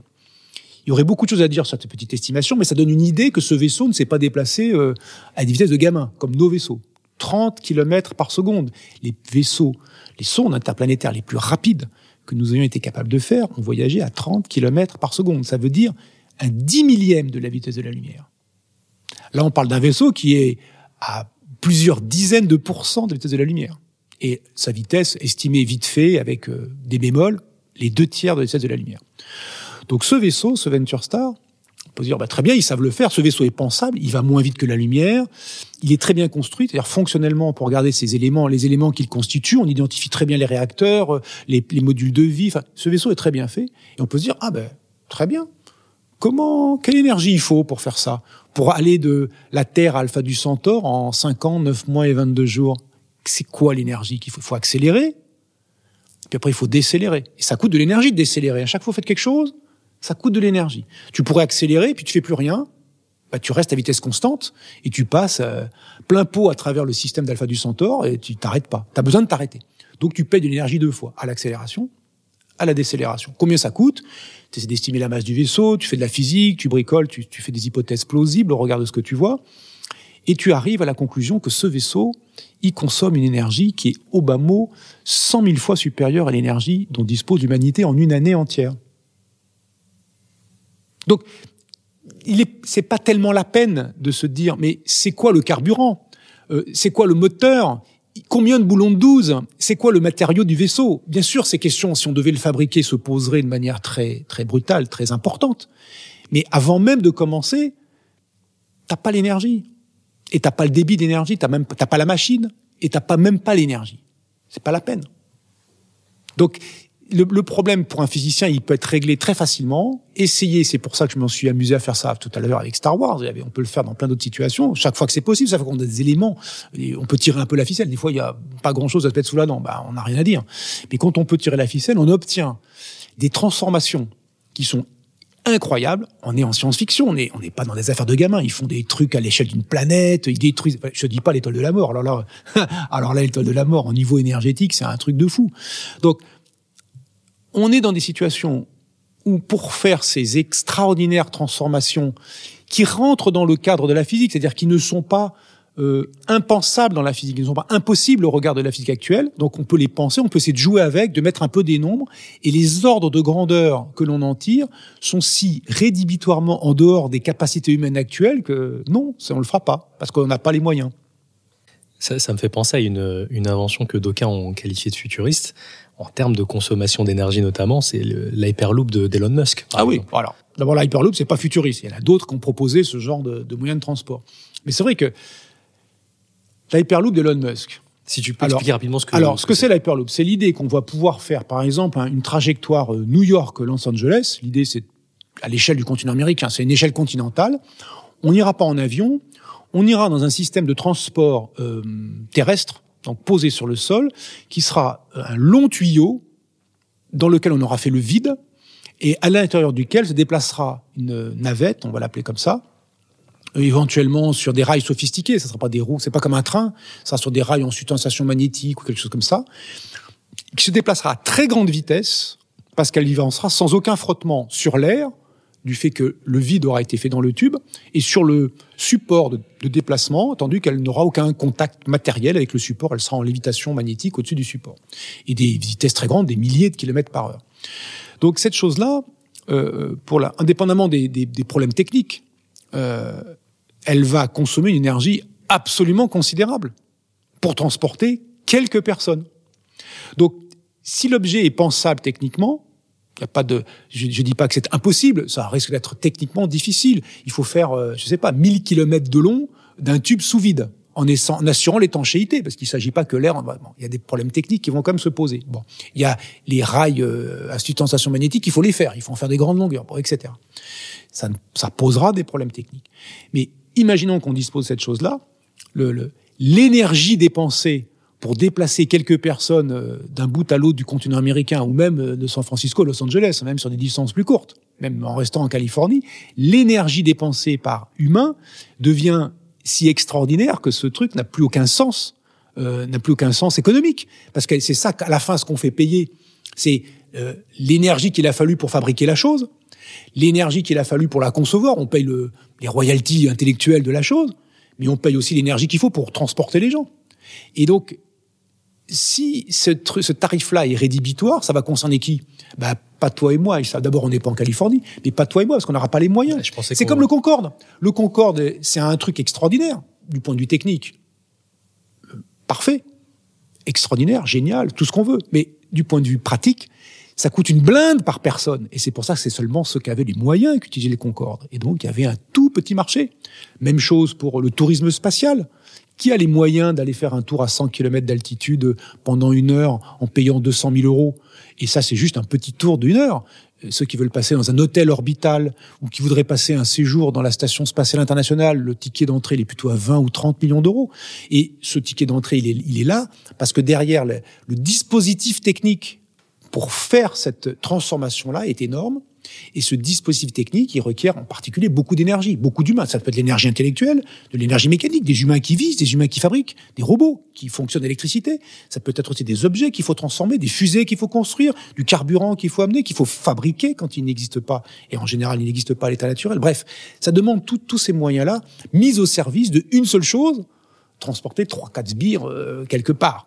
Donc là, on peut se demander la pertinence sociale euh, de, cette, de cet, d'un engin pareil la pertinence sociale d'un engin pareil. Donc, c'est là où on voit que euh, le, la démesure qu'on voit dans la science-fiction, on la retrouve aussi dans, dans, nos, dans, nos, sociétés finalement, parce que cette démesure de la science-fiction, bah, je dirais, elle est naturelle. La science-fiction, elle est née pour partie d'une exaltation pour le progrès scientifique et technique et les transformations qu'il a pu faire. Au XIXe siècle, le progrès humain était, était pratiquement synonyme de progrès technique, tant les techniques ont pu à servir les humains pour partie. Ceux qui travaillent dans les mines de charbon, ils avaient une très vie, une dure, une vie extrême, extraordinairement dure, bien sûr. Mais les ça, ça, a pu provoquer euh, aussi les progrès de la médecine. Bref, il y a, y a, toujours le côté obscur et, le côté lumineux, si on reprend, si on était dans Star Wars tout à l'heure. Il y a toujours, il y a du côté les deux facettes de la pièce, mais il y a l'idée que c'est notre capacité à utiliser de l'énergie en grande quantité et avec un rythme élevé, donc à utiliser de l'énergie et de la puissance, qui, a, qui ont radicalement transformé les sociétés humaines. Ça commence par le feu, et ça finit par les sociétés qu'on appelle thermo-industrielles, qui un feu maîtrisé de combustion de combustibles fossiles dans des machines thermiques, puisque le, en gros le 80% de notre énergie euh, euh, disponible actuellement euh, sur Terre pour les humains, c'est des combustibles fossiles, charbon, pétrole et gaz. Et ce 80%, c'est donc des, euh, ça se met dans des machines où on maîtrise cette combustion et on transforme cette combustion en, moteur, en, en, mouvement, en mécanique, en, en travail mécanique. Et c'est cette énorme capacité d'accès de, à des sources d'énergie, en l'occurrence fossiles, qui ont donné à l'humanité, alors l'humanité, oui, euh, le Mali, le Congo, moins que euh, l'Angleterre et la France, évidemment. Mais voilà, l'humanité, on va dire euh, d'abord euh, occidentale et essentiellement occidentale, ont donné à cette humanité les moyens d'accès et les moyens de transformer le monde de façon extraordinaire. Et ce que l'on voit dans la science-fiction, c'est l'amplification de ces, de ces choses-là, notamment de la science-fiction, la, première science-fiction, on voit des choses extraordinaires, des fusées, euh, des, des villes orbitales, euh, etc., des modifications à l'échelle d'une planète entière, etc., des guerres euh, galactiques. Faire la guerre, c'est la puissance. La guerre, l'arme, c'est la, c'est précisément ça. Détruire une chose, c'est injecter dans cette chose beaucoup d'énergie en pas beaucoup de temps, de sorte qu'elle soit détruite. Moi, j'ai l'énergie, je reprends l'exemple de l'énergie et puissance pour encore faire ressentir la différence. Si l'idée, c'est de briser cette table, imaginons ça, parce que, euh, voilà, on est désagréable, on veut briser cette table. Il faut une certaine quantité d'énergie pour le faire, on va dire un milliard d'unités d'énergie. Je ne donne pas son nom, c'est le joule, mais je dis un milliard de joules et je dis un milliard pour dire quelque chose. Moi, euh, je fais des petits coups comme ça sur cette table. On va dire que chaque petit coup, c'est une unité d'énergie. Il faudrait l'équivalent énergétique de un milliard de petits coups pour briser la table. Est-ce que je vais briser la table? Sûrement pas. Même si, bon, je vais attendre un milliard de petits coups, ça va durer longtemps, et ça, parce que ça va me durer euh, un milliard de secondes, si je fais un petit coup par seconde, ça va durer 33 ans. Donc, euh, on n'a pas le temps. On n'a pas le temps.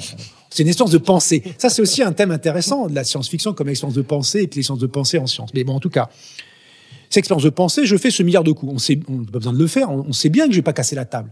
En revanche, si l'équivalent de cette énergie de un milliard de coups, de ce un milliard de petits coups, je la, je la mets en un seul gros coup, une fois, là, je, casse la table. Donc on voit la, la, différence entre énergie. J'ai l'énergie. Je, si je suis très patient, je finirai par faire le milliard de coups. Donc j'ai l'énergie. Ça va être un peu pénible à faire, mais je vais y arriver. Mais si mon débit d'énergie, ma puissance est faible, ça veut dire je débite un coup par seconde ou un milliard de coups par seconde, c'est pas la même chose et je brise les choses. Et donc, on voit que la, la capacité humaine à transformer massivement par la guerre, par l'industrie, par leur industrie en général, ça peut être leur industrie au sens de la, la machine industrielle, mais leur industrie au sens de leur travail, l'agriculture, euh, fabriquer des maisons, faire des routes, etc., voler en avion, enfin tout, tout ce que les humains font à la surface de la planète, ça résulte de leur capacité à disposer d'une grande puissance. Voilà, nos sociétés sont des sociétés puissantes au sens de la physique, avec beaucoup de watts.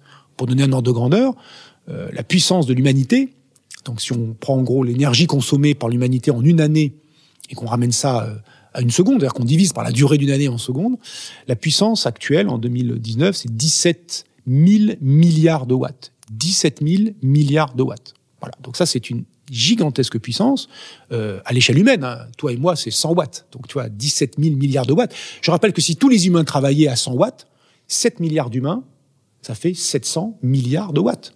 Là, on n'est pas à 700 milliards, on est à 17 000 milliards de watts. C'est te donner une idée qu'il y a entre les 700 milliards et les 17 000 milliards, il y a un facteur euh, en chiffre rond 200, 250. C'est-à-dire que chaque humain en moyenne, sachant qu'il y a évidemment des disparités considérables, mais en moyenne dispose de quelque chose qui est 250 humains. Ils sont Ce sont les machines dont nous disposons qui font ces choses-là. Et qui sont alimentées euh, essentiellement par des combustibles fossiles.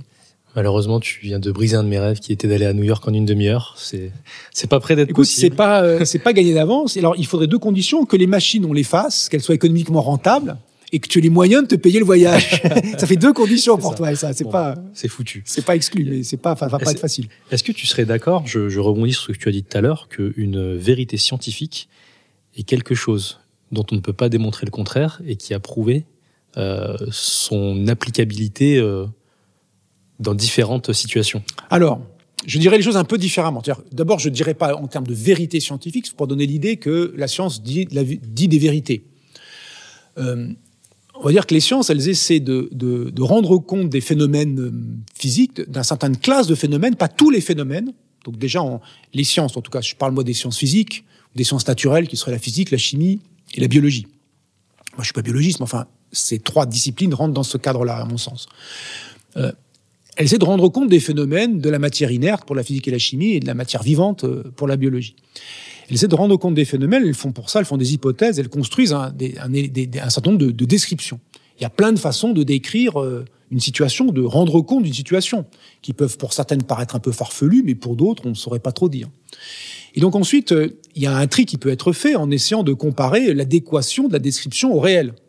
On compare euh, les idées que tu proposes au, réel d'expérience ou d'observation, et puis on voit si ça fonctionne. Mais tu peux arriver aussi avec plein d'idées qui ou plein de propositions qui vont avoir les mêmes euh, les mêmes euh, capacités explicatives explicatives du monde. Si on prend dans le cas par exemple de la gravité, euh, Newton nous dit c'est une force euh, qui agit à distance entre deux corps massifs. Euh, Einstein nous dit c'est la déformation de l'espace-temps imprimée par la position des masses. Et Aristote nous disait eh bien c'est les lieux, les, corps massifs sont de type Terre et cherchent à rejoindre leur lieu naturel qui est le centre de la Terre. Et quand on les lâche, leur mouvement naturel est de tomber vers le lieu qu'ils veulent rejoindre et le sol les en empêche. Mais s'ils n'avaient pas de sol, ils iraient jusqu'au centre de la Terre. C'est leur inclinaison naturelle. Donc c'est une sorte de propriété intrinsèque aux objets de type Terre. Les objets de type feu, en l'occurrence, ne tombent pas vers le sol, ils vont plutôt vers le lieu naturel, qui est évidemment le Soleil, et donc ils montent. D'accord? Donc une explication qui paraît sensée. On voit bien que les choses chaudes ont tendance à monter, les choses massives, euh, massives inertes ont tendance à, descendre. Et voilà une explication qui a l'air de rendre compte des apparences. Donc on peut dire on est en, on est en phase de trois explications, laquelle on choisit? Eh ben, faute de mieux, les trois, mon capitaine. Mais on ne peut pas se contenter de ça. On aimerait bien en avoir qu'une. On dit, ben, elle peut pas être toutes les trois vraies en même temps, enfin en tout cas pertinentes en même temps. Et donc ça, on va à la fois regarder si ces explications ont une pertinence pour rendre compte des apparences du réel, mais aussi si elles font des prédictions sur ce réel, si elles sont capables de fournir euh, l'idée de phénomènes non encore observés, mais qu'en allant observer, euh, par expérience ou par observation, en allant chercher ce phénomène dans les phénomènes naturels, ou alors en le provoquant, en faisant une expérience, si on arrive à tomber sur euh, ce qui a été dit.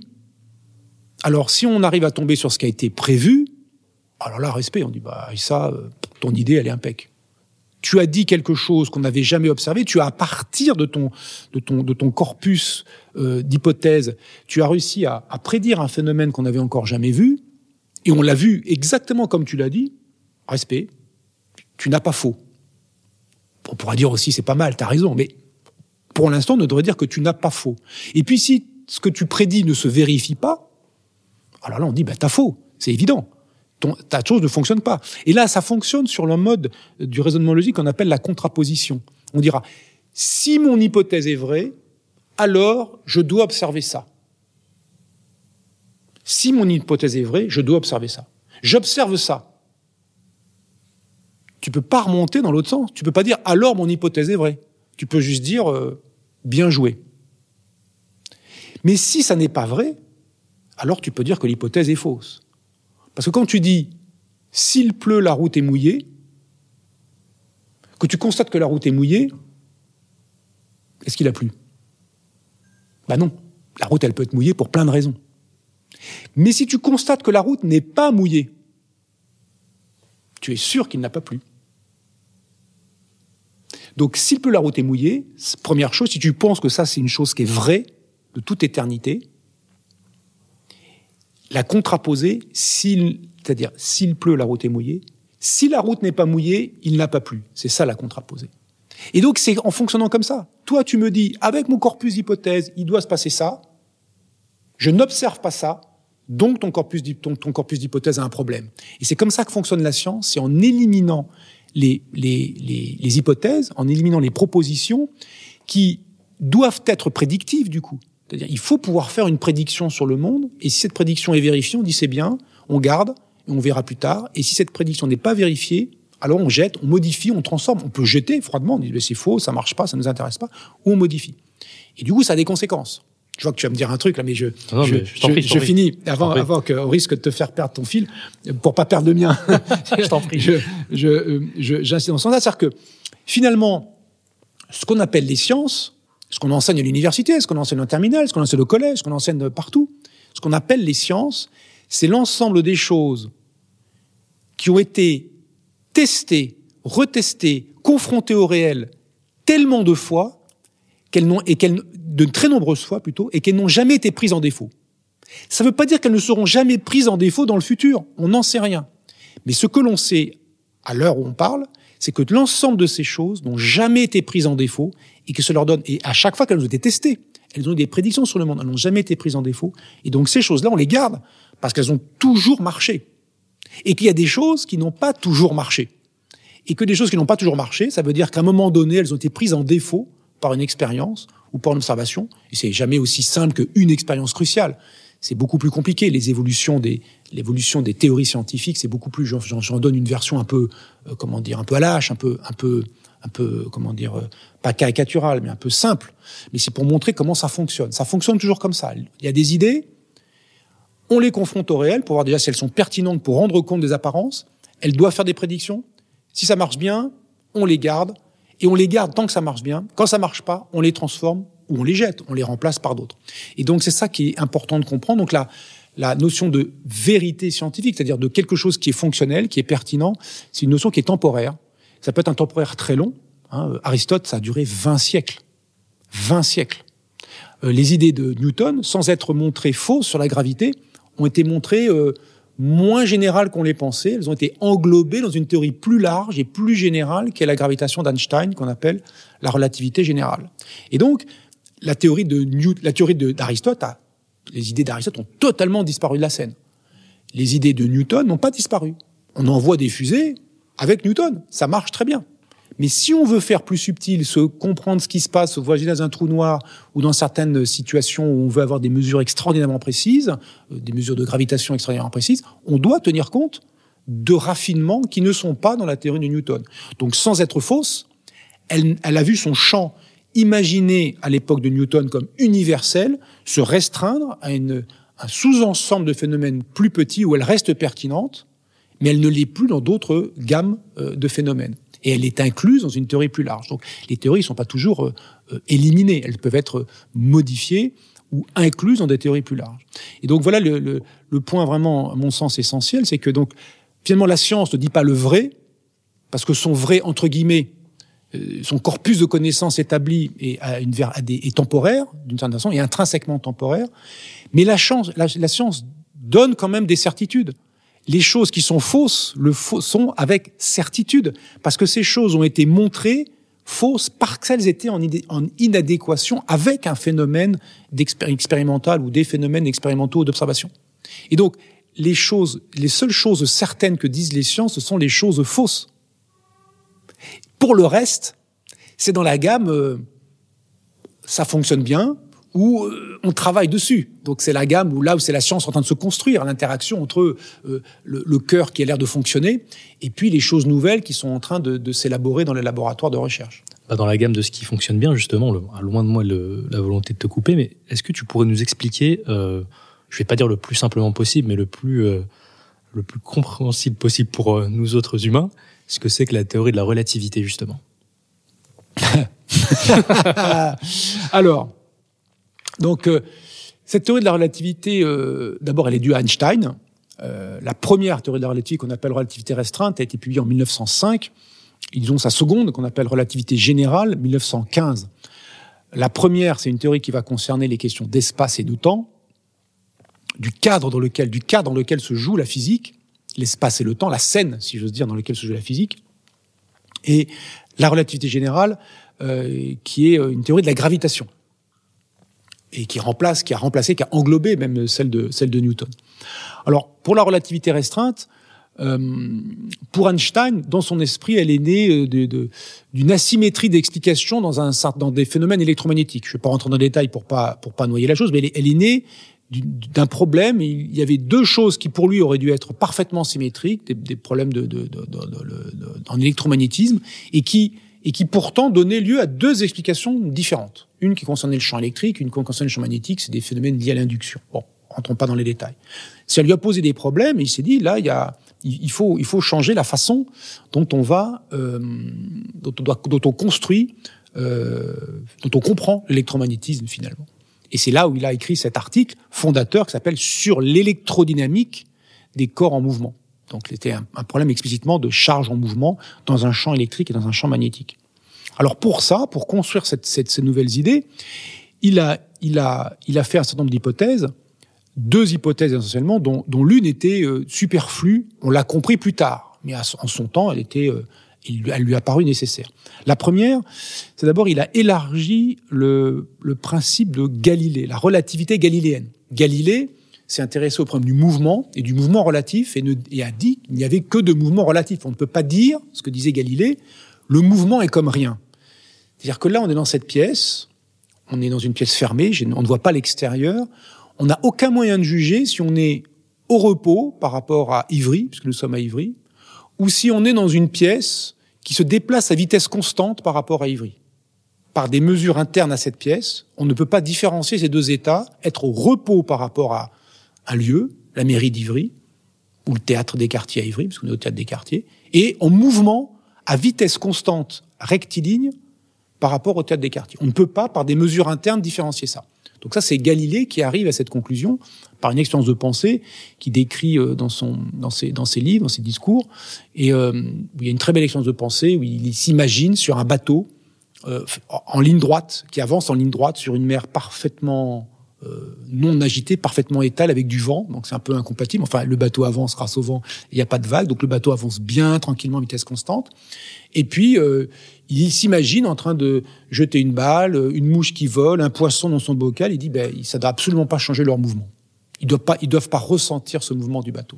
Donc pour Galilée, le mouvement est comme rien. Et donc ce qu'on a appelé ensuite relativité galiléenne, c'est l'idée que les lois de la physique, traduites en termes modernes, les lois de la physique sont les mêmes dans tous les référentiels qui sont en translation rectiligne uniforme, à vitesse constante, donc les uns par rapport aux autres. On ne peut pas différencier l'état de repos de l'état de mouvement, il n'y a que vitesse relative à quelque chose d'autre. Ça, c'était vrai pour la mécanique, et ce la première chose qu'a fait la mécanique était la, la physique à l'époque de, l'époque de Newton, à l'époque de Galilée, et puis à l'époque de Newton, qui était essentiellement ça. L'électromagnétisme s'est construit beaucoup plus tard, dans les années 1800, 1800 euh, au milieu du 19e, 1850, quelque chose comme ça. Einstein, première chose qu'il fait, il élargit la relativité galiléenne à toute la physique connue en son temps, qui inclut l'électromagnétisme, la, compréhension par Maxwell que la lumière est une onde électromagnétique, on comprend la nature du champ électrique, du champ magnétique, etc. Donc, et on a unifié le champ électrique, les phénomènes de nature électrique, les phénomènes de nature magnétique qui étaient séparés dans un premier temps, c'était deux choses qui n'avaient rien à voir. On comprend qu'en fait c'est deux faces d'une même pièce et qu'on peut faire de l'électricité avec du magnétisme ou du magnétisme avec des courants électriques. Dans cette expérience-là, c'est la fameuse expérience du, courant qui traverse un fil. On approche une boussole qui est sensible au fil magnétiquement sensible au fil quand il est traversé par un courant et qu'il ne l'est plus si on arrête le courant, si on coupe le courant dans le fil. Donc Einstein commence par élargir ce principe de relativité de Galilée à l'ensemble de la physique connue, incluant à son époque, et incluant donc euh, l'électromagnétisme. Pas de physique quantique encore les, enfin, les, les toutes premières lueurs de ce qui deviendra plus tard la physique quantique. Il fait ça. Première étape. Deuxième étape, il fait l'hypothèse qu'il existe une vitesse indépassable et que c'est la vitesse de la lumière qui est cette vitesse indépassable. C'est une hypothèse qui est superflue. On peut reconstruire tout ce qu'a fait Einstein sans faire cette hypothèse, uniquement avec deux, deux, deux ingrédients. Un, son principe de relativité, euh, l'extension du principe de relativité galiléenne à toute la physique, à tous les phénomènes physiques le mouvement est comme rien, c'est-à-dire que quel que soit le type d'expérience mécanique ou électromagnétique que je fais dans une pièce fermée où je ne vois pas l'extérieur, je ne peux pas savoir cette pièce mettre en évidence un mouvement de cette pièce à vitesse constante rectiligne. Et deuxième chose, on pourrait rajouter de façon moderne un certain nombre de propriétés très fondamentales qu'on peut attribuer à l'espace et au temps. Le fait que euh, l'espace est homogène, ici ou là, c'est pareil. Il n'y a pas de, a pas de particularité à être ici ou là. Euh, que l'espace est isotrope, il n'y a pas de direction particulière euh, par-ci ou par-là. Et pareil que le temps est, est homogène, il n'y a pas d'instant particulier dans le, dans, le, dans le cours du temps. Et enfin, le principe de causalité. Donc en rajoutant homogénéité de l'espace et du temps, isotropie de l'espace et principe de causalité, quel que soit l'observateur, si un phénomène est la cause d'un autre, il sera la cause de ce fait, l'un sera la cause de l'autre pour tous les observateurs, quel que soit leur état de mouvement. On ne pourra pas euh, renverser la cause et l'effet. On préserve le principe de causalité. Donc ça, c'est une, ce serait une démonstration plus moderne de ce qu'a dit Einstein. Donc, il n'y a donc pas besoin de faire référence, j'insiste sur ça, car il n'y a pas besoin de faire référence explicitement, comme l'a fait Einstein, à l'électromagnétisme. Et quand on fait ça, on aboutit à une conclusion qui est euh, incontournable. Quand on passe d'un référentiel, quand on veut un observateur dans un certain référentiel en mouvement, et puis un autre dans un référentiel en mouvement, ils sont en mouvement relatif l'un par rapport à l'autre. En fait, ils sont en mouvement l'un par rapport à l'autre. Ils sont pas en mouvement absolu, ils sont en mouvement l'un par rapport à l'autre. Ils observent des choses, ils vont conclure, faire des mesures chacun, et ils vont comparer leurs mesures, et ils vont, ils vont voir des choses éventuellement différentes. Mais ils peuvent rendre la valeur qu'ils ont mesurée cohérente entre elles en comprenant la façon dont on passe d'un référentiel à l'autre. Les lois de la physique qu'ils expérimentent sont les mêmes dans leurs deux référentiels, mais on peut euh, transformer les résultats de l'un en les résultats de l'autre avec un seul ingrédient, la vitesse relative de l'un par rapport à l'autre. Et on aboutit à des choses tout à fait euh, spectaculaires du genre euh, le fait que deux phénomènes soient simultanés est propre à l'observateur qui le constate. C'est-à-dire je vois deux choses simultanées, par exemple mes deux doigts tapent simultanément sur la table. Tu as dû le sentir simultanément. Mais il y a des observateurs, pas dans cette pièce, qui sont fixes par rapport à nous, Mais quelqu'un qui se déplace par rapport à nous, et singulièrement s'il se déplace à des vitesses élevées par rapport à nous, des proches de celles de la lumière, pour que l'effet soit manifeste, les deux événements que moi je vois simultanés, il ne les verra pas simultanés. Ça pose des questions tout de suite euh, philosophiques. Parce que qu'est-ce que ça veut dire? Qu'est-ce que c'est le présent? Le présent, c'est l'ensemble des événements simultanés à un événement donné. Cet événement donné, l'ensemble des événements simultanés à cet événement donné s'appelle le présent de cet événement. Donc le présent de l'événement mon doigt touche à table, c'est l'ensemble de tous les événements qui ont été simultanés à celui-là. Mais comme la simultanéité est quelque chose qui dépend de l'état de mouvement d'observateur, il n'y a pas de présent universel. D'ailleurs, les bras te tombent, tu dis, ça commence bien ton truc. Alors évidemment, les effets, en l'occurrence, sont d'autant plus évidents à constater, en tout cas à nos sens, que les vitesses relatives seraient importantes aux vitesses habituelles. Alors quand on est fixe l'un par rapport à l'autre, il n'y a aucun problème. Mais même se déplacer un peu, même en avion, même en avion très rapide, les vitesses sont suffisamment si faibles par rapport à celles de la lumière que les, les effets en question sont très petits et imperceptibles. Et c'est pour cela que nous avons pu construire l'idée de présent, l'idée de temps absolu qui fait, euh, qui fait foi dans la théorie de Newton, et chez Galilée et chez tout le monde, même s'il l'exprime pas explicitement, c'est Newton vraiment qui, qui, qui, pose le temps comme une entité, comme un paramètre important dans ses équations, eh bien, l'idée qu'il y a un temps absolu, donc c'est faux. Déjà, ça commence mal. Alors après, oui, mais alors si y a deux événements simultanés pour euh, une classe d'observateurs, ne le sont pas pour d'autres. Alors du coup, il y a aussi les durées. C'est-à-dire s'il y a deux événements qui ont une durée qui sont séparés par, moi je mesure euh, trois secondes entre cet événement-ci, deux, trois, et celui-là. Quelqu'un, un observateur qui se déplace à très grande vitesse par rapport à moi, va mesurer une durée différente. Et cela en aboutit au fameux, euh, entre guillemets, paradoxe, parce que ça n'en est pas un, des jumeaux. L'idée que deux jumeaux, donc deux personnes réputées identiques, et au même âge en particulier, l'un reste sur Terre et l'autre fait un voyage dans l'espace et revient sur Terre, et euh, ils se comparent à l'arrivée. Ils ont fait un voyage, pas un petit voyage, un long voyage et à très grande vitesse pour que l'effet soit massif, en tout cas à nos sens. Une vitesse qui est, je sais pas, deux, bah, la vitesse du Venture Star par exemple. Hein, ils font à la vitesse de deux de la lumière, ils font l'aller, ils font le retour et cet effet sera mesurable. Euh, par, par les sens humains. Eh bien, la durée du voyage mesurée par le, par le jumeau qui reste sur Terre, c'est la durée de l'événement départ et, et qui sépare, excuse-moi, la durée qui sépare l'événement départ de l'événement arrivée. Cette durée mesurée par le jumeau qui reste sur Terre n'est pas la même que celui qui est mesuré par le jumeau qui voyage. Ça a été mesuré en pratique. On a mis des avions qui tournent dans un sens autour de la Terre, autour de l'autre. On a trouvé des écarts très petits. Les écarts se chiffrent en quelques centaines de milliardièmes de secondes pour un tour de la Terre complet. Donc des écarts très petits aux vitesses habituelles que l'on sait mesurer grâce aux, aux, horloges atomiques et qui sont là. Donc l'idée que la durée qui sépare deux événements dépend de l'état de mouvement de l'observateur.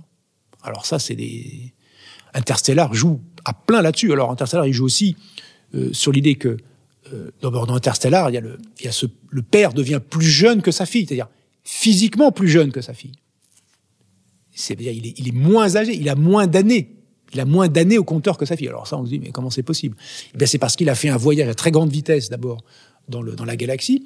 En plus, il a été fricoté près d'un trou noir. Ça, ça n'aide pas et ça va dans l'autre sens. C'est la partie, disons, gravitationnelle de la théorie d'Einstein. Mais la partie relativité restreinte, qui s'intéresse plutôt à la cinématique, au mouvement, eh bien, et, aux relations qu'il y a entre l'espace et le temps, elle, elle dit que finalement, euh, euh ces relations-là, elles sont, elles sont pas strictement séparées comme on pouvait l'imaginer euh, chez Newton, et il y a un temps absolu qui s'impose à tous. Non, euh, les durées sont euh, dépendent, la mesure de durée dépend de l'état de mouvement de l'observateur, comme les mesures de distance d'ailleurs, et c'est pour ça qu'Einstein, enfin pas lui, Minkowski, mais fusionne espace et temps en une seule entité qui s'appelle espace-temps. Et c'est dans cette structure que doivent maintenant se jouer les phénomènes, les phénomènes physiques. Et donc l'idée, tu vois, elle est venue de euh, un questionnement pour Einstein qui venait d'un problème d'interprétation de deux expériences euh, en apparence différentes dans l'électromagnétisme, mais qui, selon Einstein, auraient dû s'interpréter exactement de la même façon. Et ce problème de d'asymétrie, elle venait du fait qu'on gérait pas l'espace et le temps finalement dans le fond du fond de la même façon. Et après, il a fait jouer un rôle l'électromagnétisme important en, disant la vitesse de la lumière est une vitesse indépassable, mais on peut reconstruire la relativité restreinte sans cette hypothèse d'Einstein, cette seconde hypothèse d'Einstein, avec des hypothèses beaucoup plus générales, et on aboutit à l'idée qu'il existe une vitesse indépassable, que cette vitesse indépassable, c'est la même pour tous les observateurs, la vitesse de la lumière, elle est la même pour tous les observateurs. Ça veut dire que si je mesure la vitesse de, cette, euh, de ce spot qui m'éclaire, la vitesse de la lumière qui vient de ce spot, je vais trouver 300 000 km par seconde. Si maintenant je me déplace à très grande vitesse par rapport à ce spot, ou ce spot par rapport à moi, si on a une vitesse relative, et que je remesure la vitesse de la lumière qui me vient de ce spot, je vais trouver encore 300 000 km par seconde. Alors que ça, c'est tout à fait inhabituel. Si j'ai une voiture qui va dans ce sens-là à 100 km par heure, et puis une autre qui va dans ce sens-là à 100 km par heure, elle, quand elle voit cette voiture, elle la voit avancer dans son référentiel, elle, à 200 km par heure, 100 plus 100. Et bien pour la lumière, c'est non. C'est pas, je vois la lumière qui m'arrive à 300 000 km par seconde, et je vais vers la source de lumière à 200 000 km par seconde, je ne vois pas la lumière à 500 000 km par seconde. Je la vois encore à 300 000 km par seconde.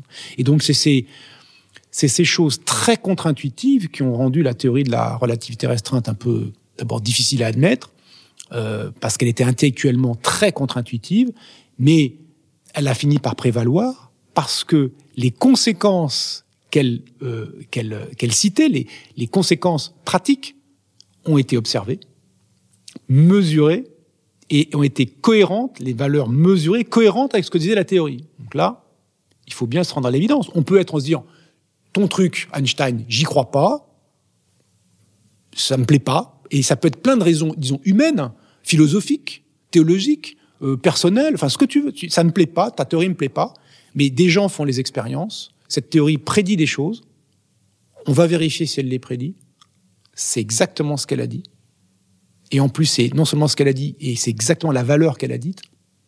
C'est embêtant. Ça veut dire ça marche. Et donc, du coup, euh, la charge de la preuve, c'est toi, t'as quoi comme théorie alternative pour rendre compte de ce phénomène nouveau? Parce que du coup, il y a ce phénomène nouveau qu'on n'avait jamais vu avant et qui a été donc on a finalement euh, provoqué entre guillemets qu'on a qu'on a été chercher pour essayer d'invalider la théorie et on l'a pas invalidée. Ça veut pas dire qu'elle est juste, ça veut dire qu'elle est pas fausse. Mais maintenant, toi là, qui était qui était contre, t'as quelque chose à, à donner pour expliquer ça? Alors, vas-y, on y va, on discute. Et c'est là où on voit aussi deux choses. Ce quelque chose et toi, tu as quelque chose. C'est extrêmement important. Ça montre que la science, comment elle procède, je disais par, euh, par euh, euh, comment dire, essai-erreur, on va dire, mais c'est aussi un travail collectif. Et je pense que c'est peut-être ça qui est le plus important. C'est qu'il est absolument nécessaire que quand quelqu'un a des prétentions à expliquer tel ou tel phénomène avec sa théorie, on devrait dire avec ses hypothèses, avec son cadre mental, D'autres doivent aller vérifier, enfin d'autres vont, typiquement des gens qui sont plus dans l'expérience, qui sont qui maîtrisent les niveaux expérimentaux, éventuellement la personne qui fait la proposition, doivent aller vérifier ses prédictions. Et donc, et on discute.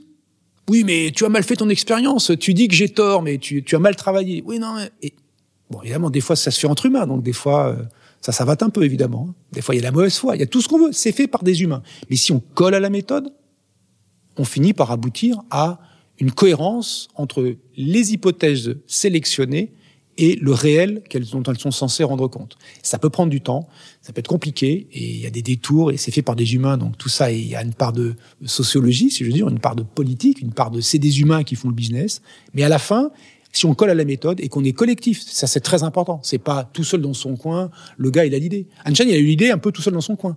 Mais si elle était fausse, c'était balayé. Il a eu raison, mais il n'a pas eu raison tout seul parce qu'il y a aussi des gens qui ont été vérifiés cette théorie, parce qu'il y a des gens qui ont frappé cette théorie pour la tester, la tester, la retester et vérifier si elle était cohérente avec le réel.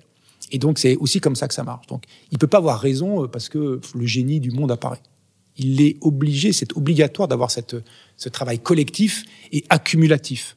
Ça c'est aussi deux points qui sont, je pense, liés et importants. Accumulatif en sens que quand quelque chose est montré faux, c'est fini, on oublie, on passe à autre chose. Ça rentre dans le domaine de l'histoire des sciences. Ça peut avoir un intérêt épistémologique, un intérêt pour l'histoire des sciences, etc. Mais pour la physique en train de se faire, ça ne nous intéresse plus. C'est faux. C'est contradictoire avec le réel. C'est faux. On oublie. Et on passe aux trucs qui sont pas faux. Ou à tester les choses dont on sait rien. Parce qu'il y a des théories, des hypothèses, des hypothèses dont on ne sait rien. Parce qu'on n'a pas encore pu les confronter au réel. Je prends par exemple euh, l'énergie noire en astrophysique, la question de l'énergie noire. Voilà une hypothèse, avec, euh, je sais pas combien, 5, 10 modèles derrière. On n'a toujours pas été capable, parce que c'est très compliqué. Qu'est-ce que c'est? Alors, l'énergie noire, qu'est-ce que c'est? Voilà, voilà une question euh, non triviale aussi. Les, on a constaté en, au début du, on va dire pas au début, dans les années 1930, en étudiant les, les galaxies les plus, loin, les plus lointaines, enfin celles qui étaient accessibles au télescope de l'époque et puis après de plus en plus lointaines, on a constaté que les galaxies euh, semblaient toutes s'éloigner de la nôtre. Alors on peut se dire, euh, on est au centre d'une expansion généralisée. Nous, humains, la galaxie des humains, le, le système solaire dans la galaxie des humains est au centre de l'univers qui s'étend autour de nous.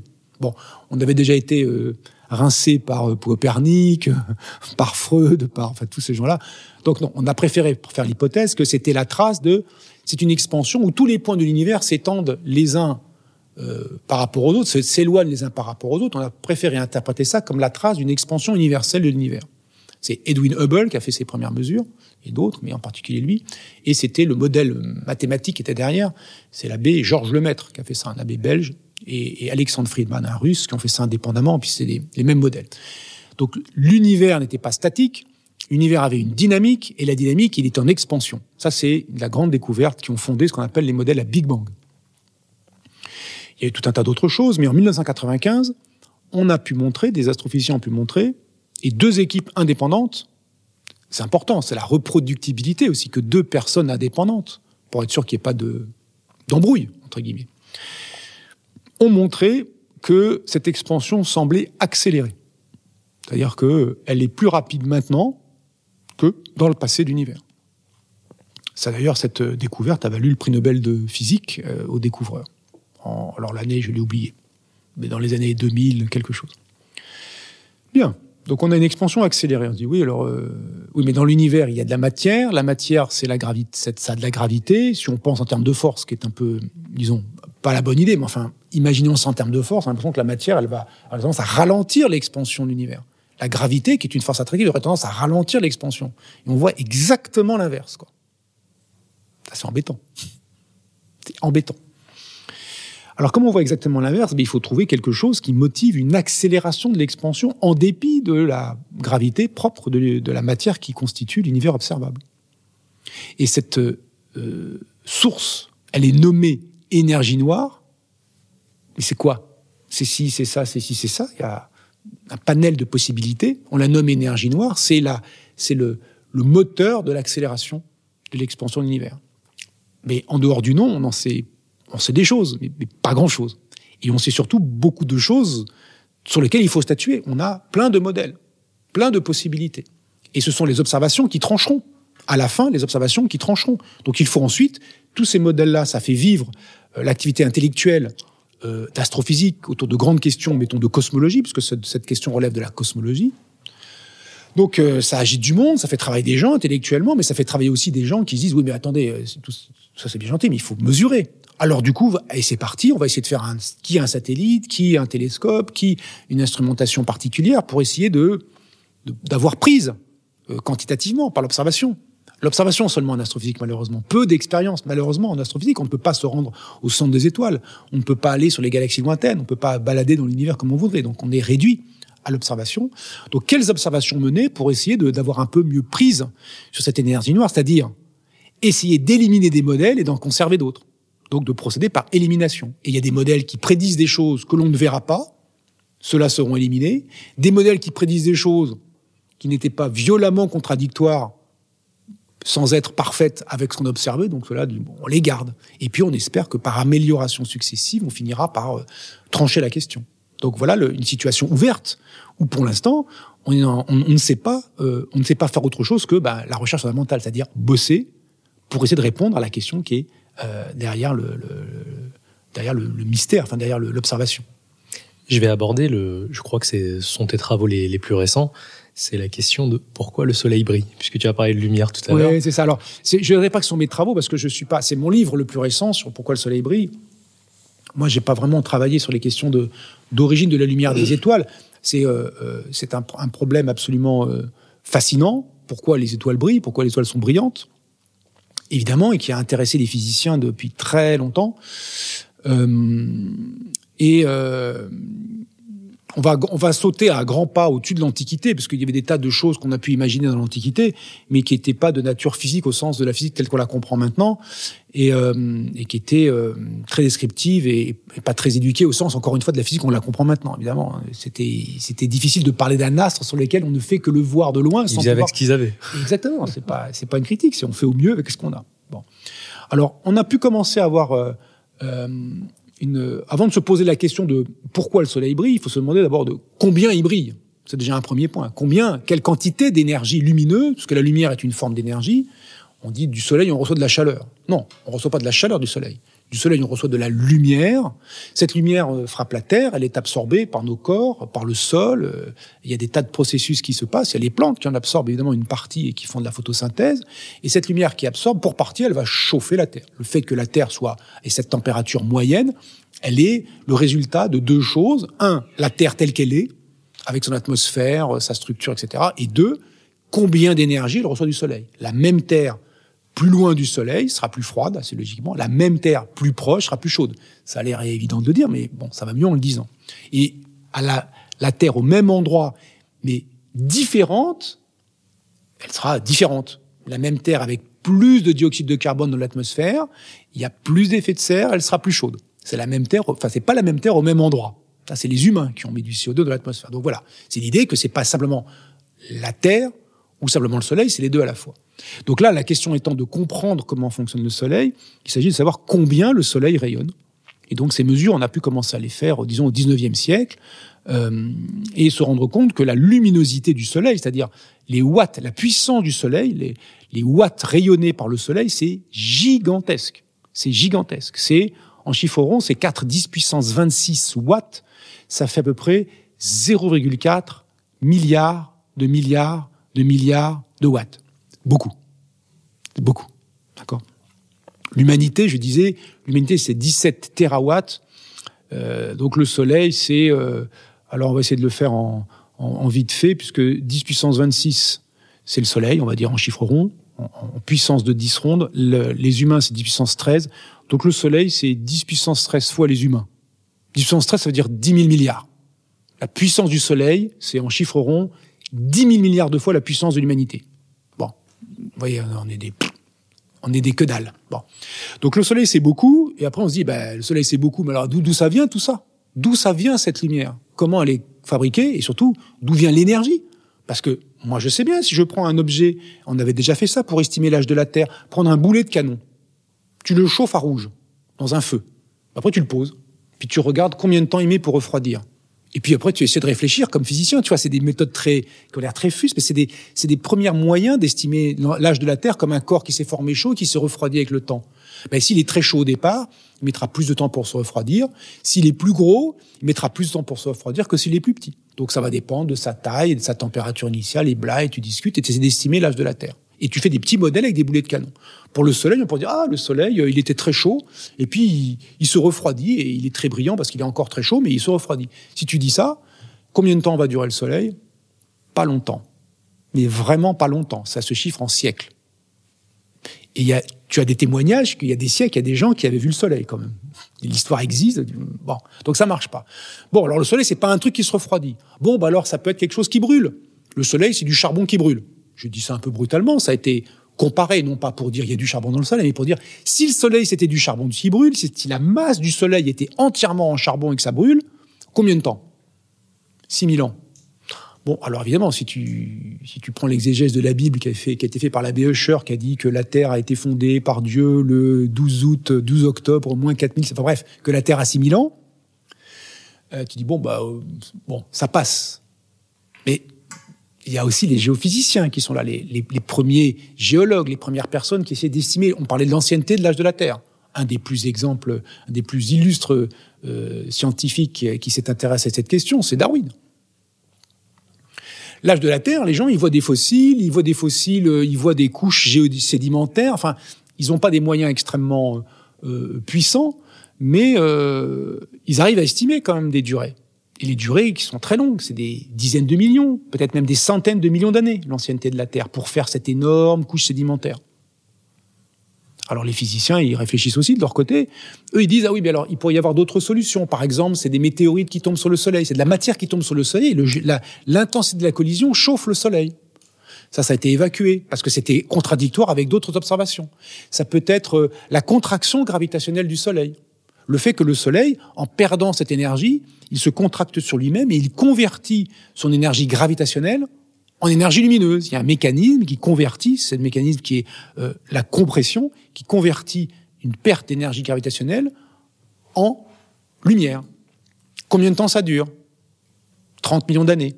Ça, c'est fin du 19e siècle. Et puis euh, les géologues disent 30 millions, c'est pas beaucoup. Les, les astros disent ouais, mais euh, vos trucs c'est faux. Enfin bref, baston, controverse. Et donc c'est là où on voit que c'est pas un long fleuve tranquille la science. C'est fait aussi de controverses. C'est même aussi fait de de, fight au sens où les où les gens s'engueulent dans l'Académie des sciences, où les gens s'insultent pour dire eh, c'est n'importe quoi ton travail. Et les gens parfois, c'est arrivé, se suicident parce que leurs travaux sont incompris.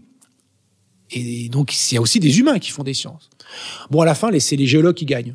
Ils arrivent à dire, non, euh, les astros, votre truc à 30 millions, ça tient pas. Nous, on arrive à se convaincre que l'ancienneté de la Terre, ça c'est dans les années 1910, 1920. L'ancienneté de la Terre, c'est des centaines de millions d'années. On n'arrive pas à avoir un chiffre précis, mais c'est pas 30 millions d'années, ça c'est sûr. C'est plusieurs centaines de millions. Alors il faut, il faut trouver un nouveau mécanisme. Et donc, tu vois comment ça fonctionne, comme on a dit tout à l'heure. C'est-à-dire, j'ai une proposition, ça a l'air de marcher, et puis, à un moment donné, on sait mieux ton truc il marche plus, alors tu jettes, ah, tu, tu, tu le gardes, ton truc c'était mon truc, j'ai beaucoup travaillé, c'est super important, c'est l'œuvre de ma vie, donc tu as envie de le garder, donc tu fights pour le garder, mais à la fin, à la fin, il faut lâcher l'affaire. Alors des fois ça se l'affaire elle, elle se lâche euh, par, par le fight des idées, mais aussi simplement par le décès des adversaires. Non pas qu'ils aient été assassinés, mais seulement euh, les, les, les, vieilles badernes finissent par disparaître et de jeunes badernes les remplacent. Hein, tu vois, de jeunes futures vieilles badernes les remplacent. Donc ça marche aussi comme ça, par élimination, par des nouvelles générations qui remplacent les anciennes et qui, qui, qui peuvent travailler le terrain. On, on est toujours sur les épaules de géants, comme disait, comme disait Einstein. Mais on est aussi euh, les remplaçants des prédécesseurs et on sera remplacé par d'autres. Donc cette idée-là de, de, de, de, lignée intellectuelle et de, de travail collectif à la fois à l'instant où on travaille, dans les équipes auxquelles on travaille, et d'insertion dans une, dans une généalogie intellectuelle, elle est très importante en science. Je pense qu'on peut pas faire de science si on n'essaie pas de s'inscrire un peu dans, dans cette chose-là.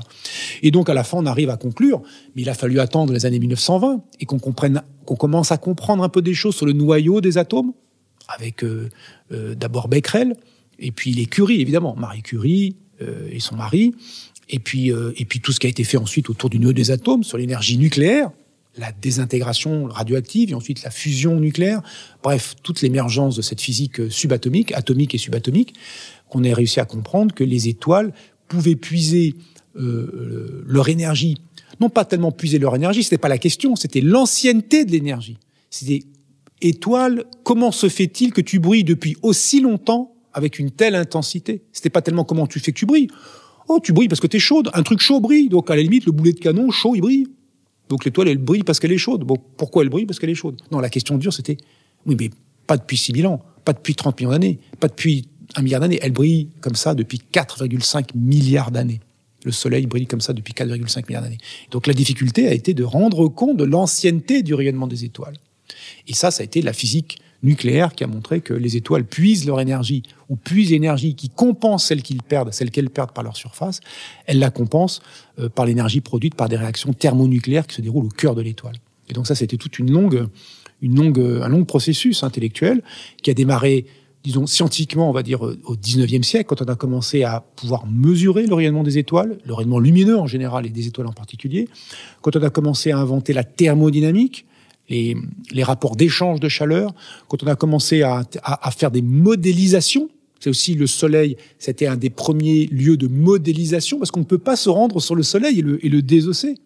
Il faut bien dire comment je fais? Ben, pour désosser, tu désosses ce que tu as sous la main, et ce que tu as sous la main, ben, c'est un modèle mathématique. C'est une des premières fois qu'on a des modèles mathématiques qui essaient de rendre compte du Soleil à la fois dans deux aspects, son rayonnement et sa gravitation, donc sa thermodynamique et sa gravitation. Ça, c'est les années 1880, 1890 et près tous ces modèles qui ont été d'abord des modèles papier-crayon, et puis avec l'émergence de, des calculateurs après la Seconde Guerre mondiale, des modèles euh, euh, ordinateurs qui, qui, se calculent dans les ordinateurs. Et maintenant, évidemment, on a des compréhensions très fines par ces simulations de ce qui se passe à l'intérieur du Soleil.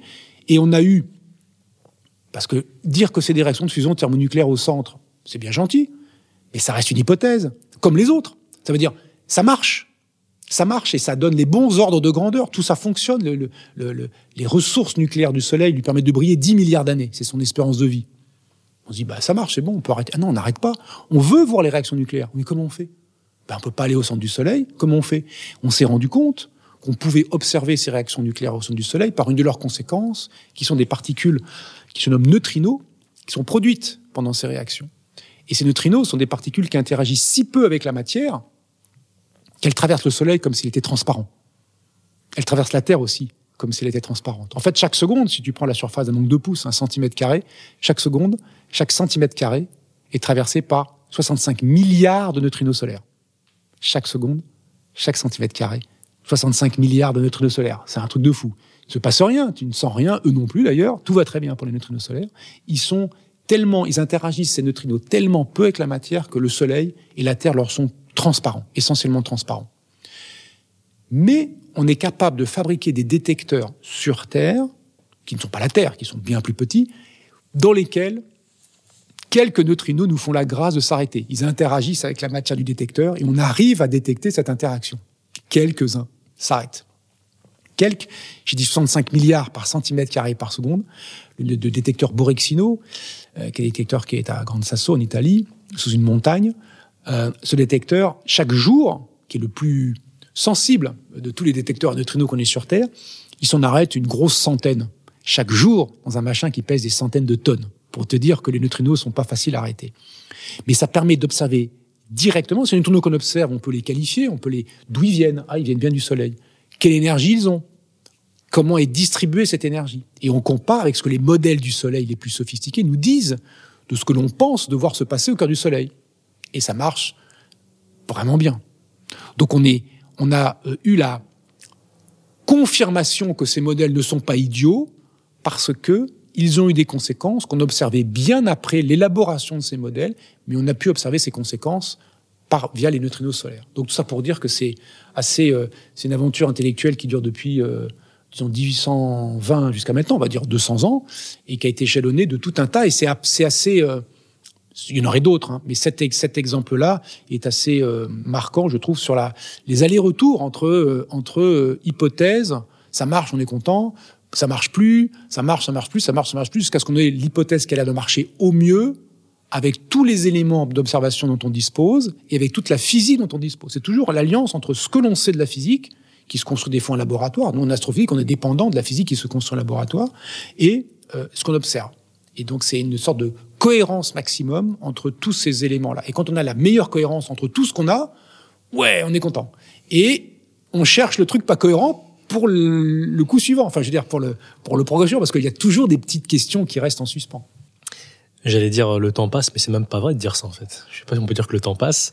Euh, il est de tradition qu'on laisse le, le, dernier mot euh, à l'invité. Euh, bon, c'était un plaisir de. Voilà le dernier mot. J'ai l'impression d'avoir eu tous les mots quasiment. je, je, suis en incapacité de dire quoi que ce soit ou de réfuter ce que tu racontes. Tout ça pour dire que euh, merci de nous avoir laissé euh, piocher dans les, les, tiroirs de ton esprit. Le dernier mot est à toi. Ah, le dernier mot est à moi. Ça, c'est vraiment cruel comme. Euh, faut bien te mettre en difficulté sur un truc. Ah oui, oui. Alors, c'est c'est toujours embêtant. C'est fait nourrir. Alors, qu'est-ce que je pourrais dire de, de qui, qui me touche? Ouais, je dirais, euh, on a parlé de, on a parlé, euh, on a parlé beaucoup de sciences, la façon dont les sciences interagissent. On a parlé de science-fiction, et etc. Et euh, je vais peut-être choisir une œuvre de science-fiction qui m'est chère parce que c'est aussi un livre. Ça fait partie aussi d'un des livres que j'ai là pour le coup, ou lequel j'ai participé, mais que j'ai aussi dirigé sur une œuvre de science-fiction très emblématique qui est Dune.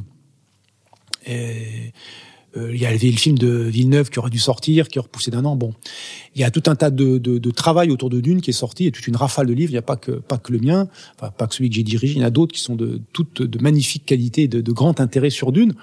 Et, euh, et, dans Dune, il y a une chose qui m'a qui est très intéressante. C'est une œuvre qui a, qui a, des aspects écologiques. Enfin, euh, une, vision de quand je dis écologique au sens de la compréhension du fait que l'humanité, alors l'humanité du futur, hein, on est en l'an 10191.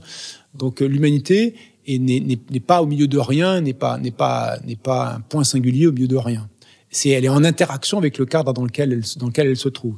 Et dedans il y a le des il y a une phrase qui est prêtée à un des un des un des intervenants en fait qui a disparu, qui est décédé, mais qui était le planétologue euh, de l'Empire, qui a travaillé sur Dune, la planète Dune en fait, qui s'appelle euh, Arrakis dans le dans l'œuvre aussi, et qui nous dit que la, le point le plus important de l'écologie, la compréhension fondamentale de l'écologie, c'est sa, capacité à comprendre les conséquences.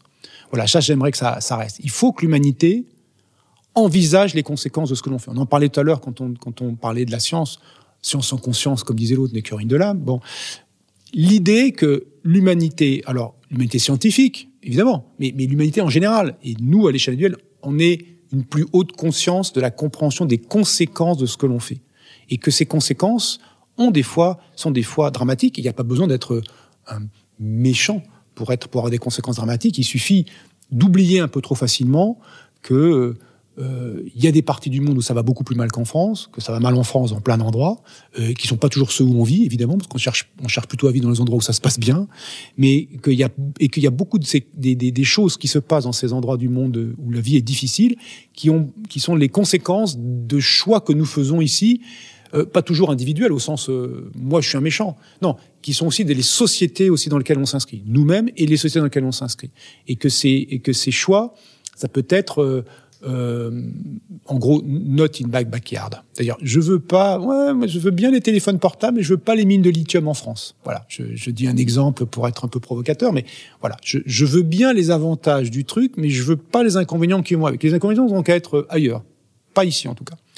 Et donc ça, c'est important de réaliser que énormément de choses nous sont invisibles Scientifiquement, les atomes nous sont invisibles, les galaxies lointaines nous sont invisibles à nos yeux ou à nos sens. Il y a des sons qui nous sont inaudibles, trop aigus ou trop graves ou trop faibles. Il y a des, des lumières qui nous sont invisibles. Ça, en science, c'est presque une évidence. Les sciences sont construites contre les apparences du monde. Et euh, je, je militerai, c'est ce que je fais aussi dans mes conférences ou dans mes interventions auprès des étudiants, dans, dans mes cours, pour essayer de soi-même euh, euh, lever les voiles des apparences. Alors pour les sciences, moi c'est ce que j'essaie de faire quand j'explique les sciences, mais lever le voile des apparences même dans notre vie quotidienne, au sens euh, de ne pas se contenter de ce qui nous arrive tout près, mais d'essayer de voir derrière ce qui se joue, les enjeux qui se jouent, ce qui n'est pas facile, ça demande un effort, et puis des fois on, on manque de on manque de connaissances, on manque d'outils mentaux. Ce n'est pas une, ce n'est pas une tâche simple que je que j'invoque là pour euh, rendre visible ce qui est invisible des situations dramatiques dans le monde, conséquences de choix politiques, sociaux, techniques ici. Par exemple, prenons l'exemple que je citais un peu tout à l'heure, euh, des, euh, des, des, conséquences de ce que nous faisons et qui sont euh, à la fois dans d'autres endroits, invisibles parce que lointains, ou invisibles parce que plus tard, dans un futur, dans le futur. Et, et intégrer le, le, ce qu'on pourrait appeler de nos voeux, c'est que chaque humain et en particulier dans les pays les plus dont l'impact, dont l'empreinte est la plus forte, donc typiquement nous, enfin la France et les pays occidentaux, euh, est une une compréhension plus grande des conséquences de leur euh, style de vie. Je leur dirais pas de leur niveau de vie, mais de leur style de vie. Et que ce style de vie, il est très plaisant, mais on peut avoir un style de vie différent et qui aurait beaucoup moins de conséquences fâcheuses, qui serait différent, et ce serait pas un, une mauvaise vie. Voilà, l'idée que l'on peut en fait euh, euh, euh, essayer de penser aux autres ailleurs dans l'espace et dans le temps. Et c'est ça aussi que fait la science-fiction. On n'a pas, pas abordé ça. Ça pourrait être le, sujet d'un autre thème sur l'intérêt et l'importance de la science-fiction euh, comme euh, finalement une expérience de pensée euh, qui envisage les conséquences euh, des progrès scientifiques, techniques sur les humains et sur les rapports entre les humains et l'évolution des humains avec leurs techniques. Donc cette question-là, qui aborde qui, qui est abordée de la science-fiction, qui moi me touche beaucoup la science-fiction pour plein de raisons, dont celle-ci, qui moi en plus suis scientifique et qui essaie de m'insérer euh, euh, au mieux, enfin au moins mal, euh, dans le monde dans lequel je vis, en essayant de, de partager à la fois mes inquiétudes et, mes, et ce que j'ai pu comprendre, comprendre euh, scientifiquement du monde. Ces changements seraient induits par le fait qu'on arrive à penser contre soi, ce qui n'est pas facile. Et c'est exactement ça que fait les sciences. Ça n'est pas facile. Et encore une fois, les sciences sont faites par des humains et les humains sont humains. C'est exactement ça. Et ça, si tu résumes très bien, arriver à penser contre soi. C'est ça le plus difficile. C'est pas tellement euh, euh, d'avoir des. Il faut en science pour bien progresser, idéalement penser contre ses idées. Et c'est pour ça que c'est intéressant de le faire collectivement parce que les autres pensent facilement contre mes idées. Et donc, c'est cet échange qui doit être aussi bienveillant, aussi constructif que possible, qui est nécessaire. Donc, on ne peut pas penser contre soi tout seul, ça n'est pas facile. Et donc, il faut se faire aider par d'autres humains qui, eux, ont facilité à penser contre moi, contre soi. Merci Roland. Merci à toi.